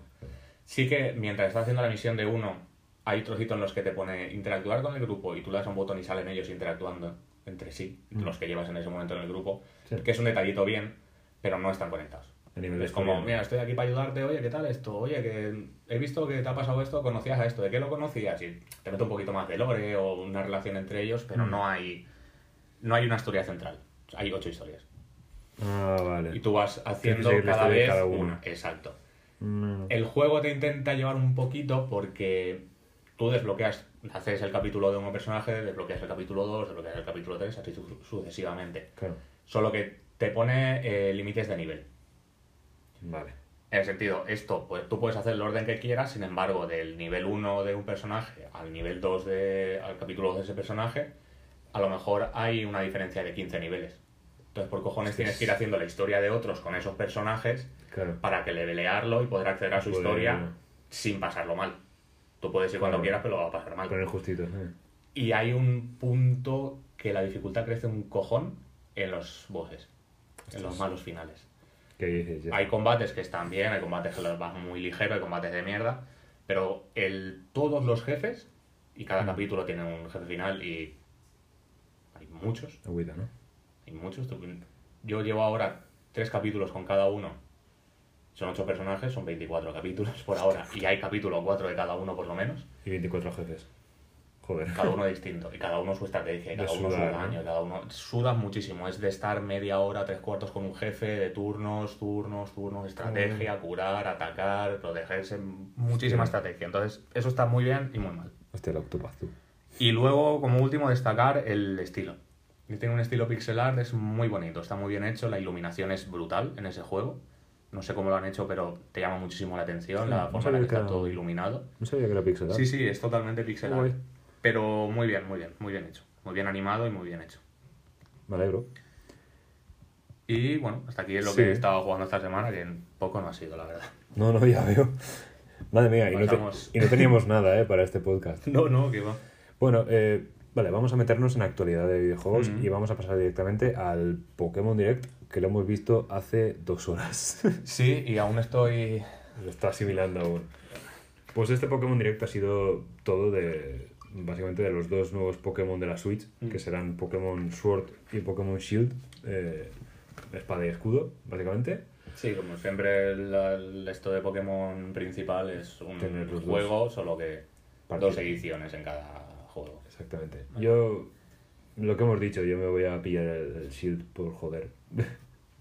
Para llevarlo contra ya estás dando por sentado que te vas a pillar hasta la Switch. Sí, Para el Pokémon. yo, yo siempre lo he dicho, en plan, en el momento que saquen eh, Pokémon será el momento que me, que me pille la Switch finalmente y ya empiece a... Y por lo que hemos visto, en, ha sido un direct de 7 minutos y por lo Sí. que hemos visto va a valer la pena. Va a valer la pena Es muchísimo. muy bonito de ver. Sí, es muy es- bonito de ver. Está ambientado en una nueva, reg- una re- nueva región. Mm. Una nueva, reg- una nueva región que se llama Galar. Que básicamente es una especie de Inglaterra, Francia. em, Sí, un poquito estética europea más. sí, Inglaterra, Francia, época victoriana, un poquito Un así. poco algo alemán he visto yo por ahí. Algo me recuerda un poco Euro- Alemania, europeo en sí. general, la verdad. Centro europeo, más o menos. Sí, algo así. Y bueno, es un cambio por respecto a los anteriores, ¿no? Y está muy Sí, majo, sabemos eh. que siempre todas las, las regiones de Pokémon están inspiradas en algún país o en alguna región del mundo real. Sí, Por ejemplo, la última Lola estaba basada en Hawái. Hawái, completamente hawaiano. Eh, nada, sabemos la región, el nombre de los Pokémon y los tres iniciales los hemos visto. Yo los quiero los tres. Sí, yo el conejo no lo quiero. El conejo está majo. El, las- el de agua era igual que no. Bueno, básicamente, entrando en, Sí, materia. sí, sí, Está, Vamos eh, primero a deciros y luego ya de debatimos. fuego está un conejito que se llama Scorbunny. Ujú. De agua está Sobel, que es una salamandra. Sí, es una mezcla entre salamandra, lagarto, renacuajo, una una, cosa cresta. rara. Que de hecho en el vídeo, cuando se presenta, eh, aparece de. Se aparece a sí mismo. Sí, y se supone que estaba siendo invisible. Sí, se hace Entonces, a lo mejor eso es alguna pista para, para su tipo. sus tipos o de, de sus evoluciones. Y el preferido, eh, Grookey. ¡El mon- monete! Un monito tipo planta. Que yo lo quiero ya. Sí, el monete va a ser mi favorito. Y bueno, todo esto está anunciado para finales de 2019, así que Hmm. me voy a apartar 300 euros ya. Sí, de aquí a Hacer un octubre, fondo. noviembre tienes, tienes para ir ahorrando. debajo del colchón. Y más, eh, más allá del direct, eh, anunciado esta semana fue el- la segunda parte de Darkest Dungeon. anunciado esta semana fue. Hostia, verdad, me quedo un poco, un poco yo. Me queda un poco yo. Completamente. Eh, Darkest Dungeon 2, anunciado y poco más. Sí, Teaser eh, de 20-30 segundos. un teaser y hicieron una entrevista diciendo que, bueno, básicamente lo mismo, pero con ligeros cambios de estructura. En lugar, en lugar de ser ahora pues una serie de criptas y tal, es una montaña, que imagino que tendrá, Sí. tendrá sus mazmorras y eso. Las clases tienen pinta de ser muchas las mismas, porque Sí. al menos en el teaser salen los personajes originales así como de fondo. Imagino que meterán nuevas por... Sí, un par nuevas, o Sí. igual que nuevos enemigos y todo. Lo que tenemos claro que han dicho es que si pensamos que iba a ser más fácil, que No, no. mejor suerte la próxima, A sudar igual. que vamos a pasarlo mal igual. Sí. Y que saldrá en estilo Early Access igual. Sí. Eh, vale. Más cositas Estaba revisando cómo... Sí, estaba mirando cómo estábamos de tiempo. Mm, Sí, yo creo que podemos pasar por esto, Sí, rapidito. ahora lo que nos queda es ya pasar rapidito. Sí. Si, no, si no paramos mucho. Sobre todo hemos puesto los siguientes cuatro juegos son juegos que salieron en el Nintendo Direct, que son así más grandes o nos llaman más la atención. El primero sería Marvel Ultimate Alliance 3 de Black Order para Switch, que saldría este verano. Creo que no tiene fecha Sí, exacta. Parece que no. Es verano, pero Desarrollado por Team Ninja y básicamente pues es, es un Ultimate Alliance, ¿no? Es de controlar los héroes típicos de Marvel, dar de sopapos. controlas un equipo de cuatro y Sí. hacia los enemigos. Exacto. A mí, no- mira que soy puti fan de Marvel, pero nunca me han... A mí estos juegos me encantan.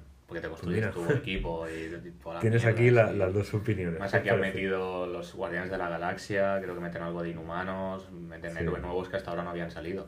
Porque, claro, también los últimos eh, Marvel Alliance, o Ultimate Alliance, no había tanto personaje como hasta ahora, o no Mm. tenían tanta fama. Ahora, con gracias al cine y todo, pueden Claro. meter a quien quieran, que quien no, quien más y quien menos lo va a conocer. Y además puedes jugar, puedes jugar con los diseños ahí un poquito de... Claro, de- incluso puedes meter skins y cositas así. Yo creo que todo eso lo van a jugar guay. muy bien.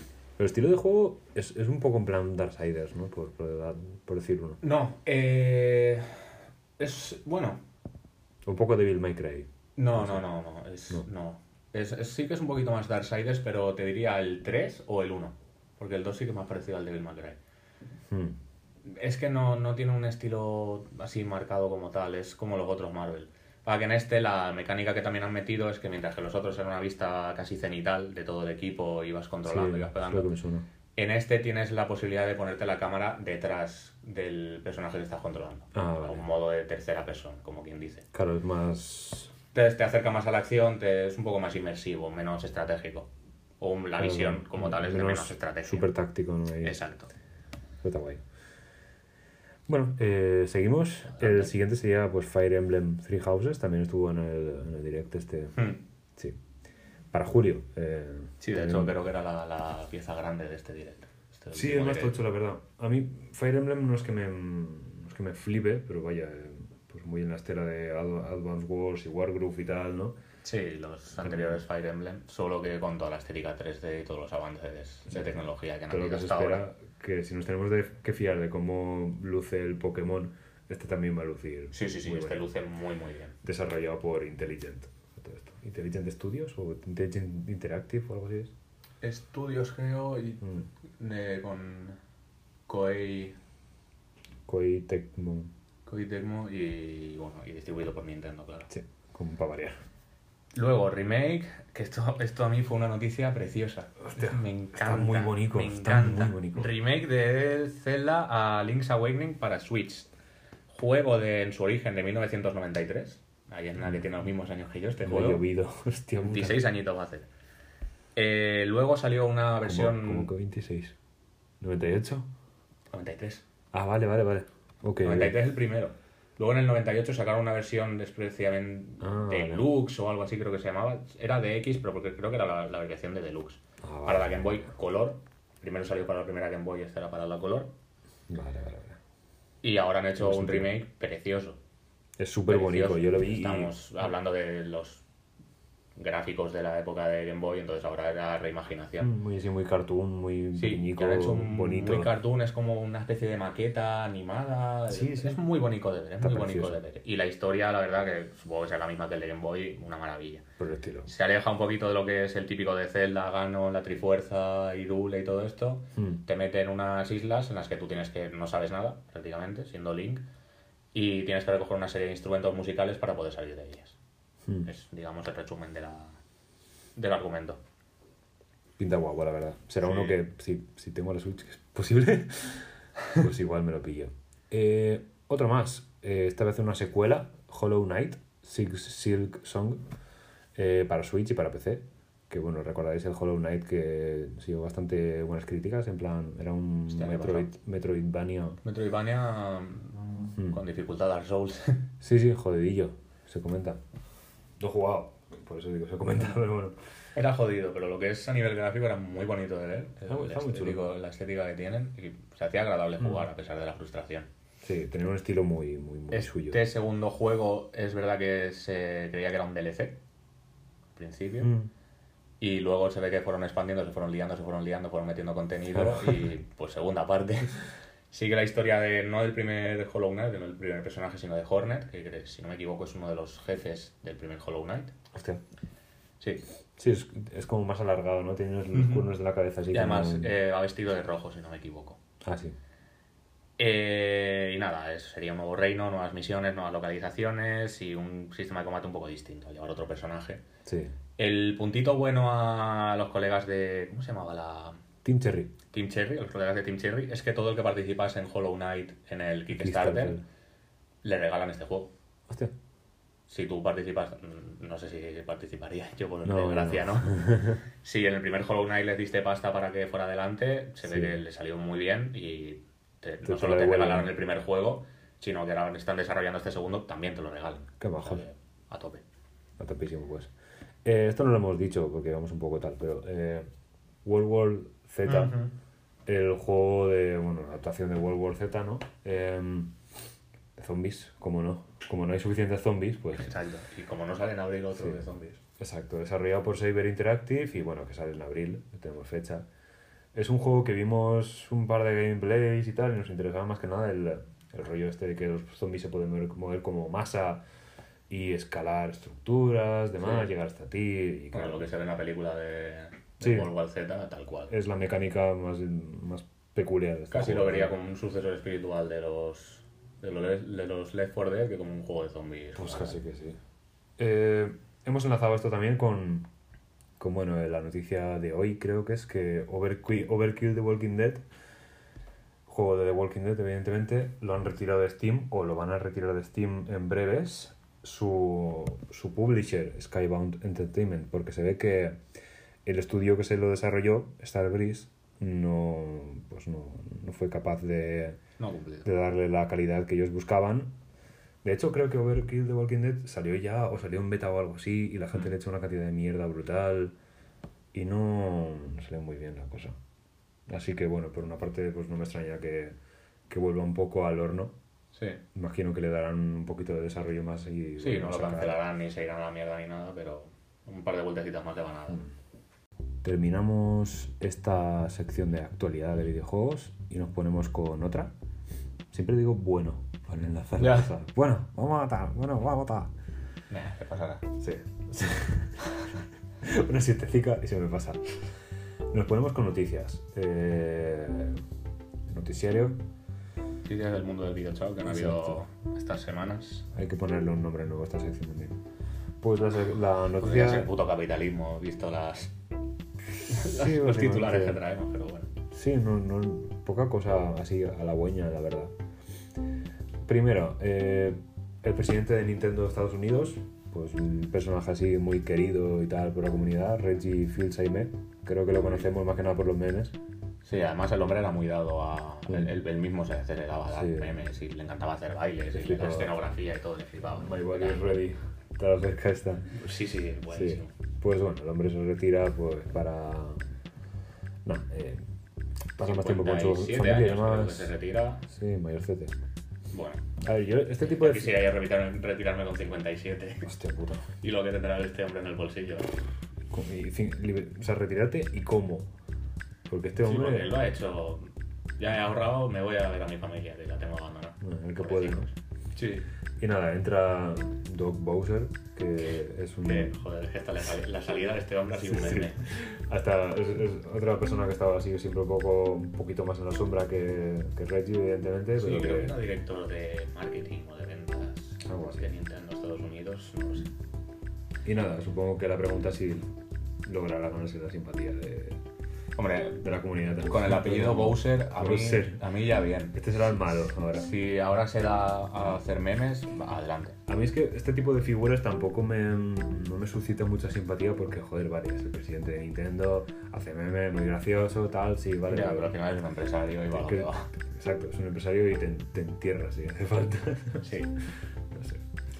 Otros que te entierras si hace falta son los, los CEO. Sí, sí, los CEO de Activision y EA, que son los que más ganan en Estados Unidos respecto a sus empleados. Eh, hace un informe anual que hace que saca una ONG anualmente de los 100 CEO que más cobran respecto a sus empleados, respecto al salario medio de su empresa, ¿no? Y Bobby Kotick, que es el CEO de Activision, cobra 306 veces más que el salario medio de su empresa. O sea, Esto es por cada euro que cobra un, un asalariado suyo, él cobra 300. Seis. O sea, nada, es una puta burrada. chatarrilla, es, es una barbaridad. Es que para qué llega un punto que dices, ¿para qué quieres tanto dinero? No te cabe, no puedes No, gastártelo. ¿para qué? Es que no O te pones a lo de Elon Musk a enviar coches al espacio o... es eso. ¿Qué quieres? ¿Tu quinceavo piso en Marbella? Bueno. Y bueno, el de Electronic Arts, Andrew Wilson, cobra 371 veces más. Agüita. O sea, esto... A ver, a ver quién es más... Sí, no, es, al final es un campeonato de medirse las pollas aquí, de ver quién más... Hmm. O sea, de todo menos repartir un poquito los beneficios entre la gente que básicamente te hace ganar dinero. Sí, porque sobre todo todo esto... eh, siempre dicen que dos, dos noticias se leen mejor juntas, ¿no? Exacto. Se relaciona con la noticia de que precisamente Activision y Blizzard Sí. eh, despiden a un... La, la noticia es a un 8% de su plantilla, que la gente dirá, bueno, un 8% de su plantilla son 800 trabajadores. 600 trabajadores. Que son 800 personas que se van a la puta calle. La mayoría se ve que eran de PR y marketing, Sí. que es algo que ellos pues, no Sí, consideran es- así. Es ventas y marketing. Esto tiene una explicación cortita y rápida. No voy a hacer de abogado del diablo, esto me parece fatal. Despedir peña así a lo loco y más después de buenos resultados me parece mal. Es que eran, eran resultados positivos, pero no eran todos los positivos que ellos esperaban. Esa y una. eso- Y dos, Activision eh, la ha jodido mucho este año. Se ha separado con el tema de Destiny, Ah, de Bungie, sí. lo de Bungie Lo todo hablamos. esto, y han, habido, han tenido mu- muchas movidas. Entonces se prevé que todo lo han hecho no por los resultados del año pasado, sino en previsión de lo que puede pasar este año. Sí, Entonces, en previsión de eso, han reestructurado y han despedido, bueno, pues casi todo el departamento de marketing y ventas. Y según dicen, eso lo que quieren hacer es ese dinero y esas plazas, invertirlas en desarrolladores para calidad de juegos. Ahora, que lo hagan o no, ya, ya es cosa suya. Y Activision no está como para que nos fiemos mucho de él.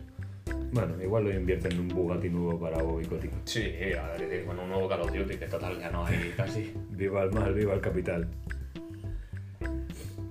Eh, seguimos, cositas. seguimos con otra polémica ya para, para rizar el rizo. Sí, vamos a dejar las polémicas. Devotion, un juego desarrollado por Red Candle Games, que es una desarrolladora pequeñita. Pequeñita. Bueno, son taiwaneses, he supuesto que eran pequeñitos, igual sí, igual sí un poco racista de mi parte. No, pero no. pero bueno, creo que pero- es. Vale, vale, me callo. No, no, pero que- iba, iba a hacer ya la... No, pero pequeñito en plan indie, no. Ya, ya, ya. Joder. Que la, la que iba a soltar yo no iba Me por, estoy, iba me por estoy metiendo ¿eh? solo en el pozo, tío. Bueno, este, este juego lo han retirado los desarrolladores mismos eh, voluntariamente, entre comillas, de Steam, eh, comentando que era porque había mucho bug y demás y querían Problemas depurar un técnicos. poco, sí, problemas técnicos en general. El caso es que Mentira. Mm, Claro, porque aquí hay una coincidencia y es que eh, dentro del juego había una, una especie de referencia al meme este que hay comparando a Winnie the Pooh con el presidente chino eh, Xi Jinping. Xi Jinping. Es toda esta coñita que se ve que al presidente chino le jode mucho en lo personal de que le comparen con Winnie the Pooh por, no sé si por su apariencia o por cómo habla o algo. El caso es que los jugadores chinos en bloque se han puesto a denunciar y básicamente a joder a reviews al, al juego este en la tienda de Steam y claro, eh, Como la comunidad china se proponga algo. sí, porque no son pocos. No, no, en absoluto. Es un sector potentísimo, entonces antes de que le tumbaran el juego de todo, Devo- han decidido retirar Devotion, un poquito de depurarlo. cable, depurar, Sí. supongo quitar esa parte porque Sí, no, no, definitivamente. Es que además se ve que están también empezando a joder al anterior juego que subió. Sí. Entonces, claro, llega un sí, punto pa- que dices... pasaron ya no solo al, a este Devotion, sino al anterior que, que tenían ellos. Sí. Igual, y ves imágenes de las reviews, en, pues la semana pasada creo que estaban en 90 y pico por cien del anterior Sí. juego, estoy hablando. Sí, porque además... Y de- ahora estaban en un 25 o algo así. Claro, es que además... Tenía que las había hundido. Es que además se ve que es un juego cojonudo el Devotion. Sí. O sea, no... Hoy, mismo yo he visto una, una review de, de IGN. Es un juego de terror así muy, muy de atmósfera y demás. Y joder, está muy chulo, pintaba muy guay. La review lo ha pintado como muy bien y IGN tendrá sus cosillas, pero mm, me suelo fiar en general. Y vaya, que no me parece el tipo de juego que lo puedes tumbar a reviews porque sea malo. En fin. Pues lo han hecho. Lo han hecho, podido, han ahí está. podido. Eh, Y Otra noticia. sí, por acabar ya con las noticias, creo. Esta es un poquito buena, ya puede empezar. Sí, ya toda la bile ya la hemos soltado, ahora, ahora viene lo bueno. Exacto. Eh, Fancom es una desarrolladora que es, sobre todo los más conocidos, ha hecho bastantes juegos, pero ya no diría indie, juegos muy desconocidos. No. Los más conocidos sería The Longest Journey y Age of Conan, Sí. que salieron buenos, salieron chulos. Age of No Conan. tuvieron mucha fama, pero No, salieron no. chulos. Eh, la han contratado, bueno, o ha comprado, eh, para desarrollar juegos de, de Dune. Esta nueva película que va a salir en 2020, hecha por, rehecha por Denis Villeneuve. Exacto. Villeneuve. Nunca, exacto, nunca se pronuncia ese apellido, lo siento. Pues Eh, en principio, el contrato es para sacar un mínimo de tres juegos en seis años, como mínimo. O sea, eso va a, año, ca- a juego cada dos años. cada dos años. Ahí hay un tipo de es, saber. es, es presión, ¿eh? Un juego- Ah. Desarrollar un juego en dos años no es. Ahí va a haber de crunch. Ahí va a haber crunch. Ahí va a haber crunch, pero de, de calle. Y lo que se sabe por ahora es que el primer juego se ha anunciado que sería un multijugador online masivo. Cancelado. un, un mundo abierto de multijugador online masivo. Sí. Luego supongo que ahora el segundo sería una, Pero que una adaptación una de la película o algo de eso. Puede ser. Algo así ahora. No lo sé. Pero el caso es que el universo de Dune les da pa- para tres, no para, para el doble de juegos, si quisieran. Yo lo que estábamos comentando adelante. es Dune mm, cómodamente podría ser eh, el nuevo Star Wars en lo que se refiere a tener una presencia potente en, Sí. en películas y una presencia potente en Porque videojuegos. es un universo muy grande y que se puede expandir todavía más. Sí, sí, o sea, y, eso, y tiene, un lore, tiene un lore riquísimo, tienes una saga de libros y está además todo por adaptar, porque se adaptó el primero por David Lynch en esa adaptación que quieras que no, 84, muy, muy limitadísima. Yo tengo ganas de verlo, tengo ganas de ver la peli. ya lo dije la semana pasada, la semana pasada, sigo diciendo la semana pasada. Sí, estamos los en dos igual. En el, en el anterior podcast ya lo dije y tengo ganas también de ver el juego. No el multijugador online masivo porque no puedo jugar a 15 multijugadores online masivos al mismo tiempo. Pero si sacan algo más RPG, más... Solo con, Sí con, que el con player- Anthem tengo bastante, la verdad. Hostia, Sale mal. Tenía Tal que, sacar, tenía que sacarlo. tal y como está el tema de Anthem, yo ahora mismo es que no, que no, no, no, jugaría, no, ¿no? un multijugador online masivo no me vamos, coña. Anthem igual Creo que el, el único que le sigo tirando y que me sigue gustando es el Overwatch. y el, el For Honor me, me dejó... No, For Honor, claro, pero. Mm. Ah, sí, más. No, pero me refiero más de, de mundo abierto o Ah, online masivo de mundo abierto, ninguno. Ya, No, ya, demasiados. mucha pereza. Es, es que es un festival de grindeo y no- Sí, al final. O lo haces muy bien o por desgracia siempre acabas cayendo en, en grindeo. Que es eso, yo ya trabajo, no quiero meterme en un juego a trabajar. Quiero, jugar un- quiero meterme en un juego a jugar y en el momento que la mecánica es trabajo, por... Vete a la mina a picar piedra, literalmente. Exacto, es que no... Llega un puntito que no. Y bueno, eh, dejamos aquí en una nota positivilla. Sí, hasta aquí todo por hoy. Positivilla que eh, bastante lo positivo metemos miedo. Que al final, sí, hostia, que se nos estaba yendo. Hemos visto ya dineros y despidos Sí, y, sí. y todo iba para abajo ya, todo era malo. Exacto. Eh, nada, vamos, volveremos probablemente con Capitana Marvel en torno al 9 o el 10. Sí. No, no creo que ya vayamos el 8, porque el 8 es huelga. Eh, sí, nosotros estamos bastante a tope con eso. Entonces estamos mirando de hacer la trampa, entre comillas, de si hay un preestreno el día 7, sí, maravilloso, y si no, pues iremos el 9. aunque en Valencia no sé yo si, si está la cosa. Alguno habrá, no sé. El tema es que no nos tengamos que ir a Bonai o a Guinépolis, pero bueno. Ya, si se puede el 7, el 7. Si no, eh, El la veremos el 9. Eh, la intentaremos ver el 9. y a ver si podemos colocar un podcast, si no un especial, algo parecido, el 10 o el 11. ¿sabes? Algo haremos, lo que podamos. La semana de antes de fallas lo tenemos. La semana Sí. del 11 lo tenemos. Sí, antes de meternos en la situación de fallas, porque sí, eso va a estar durillo. No, eso va a ser imposible grabar. Y nada, sí, tendremos aquí un, rumor de fondo. Y nada, nos despedimos. Como siempre sabéis que nos podéis encontrar en Twitter y nos podéis decir de todo. Arroba videoborgius y arroba gemblogship barra baja. Recordad que este también es la intención de ser el primer capítulo que subimos a YouTube. Ujú. Hay que darle un poquito de amor ahí también. Ya está, sí, verdad. Sí, si podéis meteros en YouTube y dar un me gusta, estaría genial. Un like. es- Dame un like, suscríbete. Y si podéis, si veis esto en iVoox, también darle, un me gusta, yo qué sé. Toda ayuda, tota pedra fa pared. Exactamente. Y también tenéis el Ask FM, Muy de yayo eso. muy de yayo, sí, sí. Eh, también tenéis el Ask FM barra Comedores Podcast. Si sois la única pregunta del mes que nos spam, lo agradeceremos muchísimo. y nada, nos vemos pues, probablemente en una semana. Quién sabe, porque con esto, con esto que va la vida nunca, nunca se sabe nada seguro.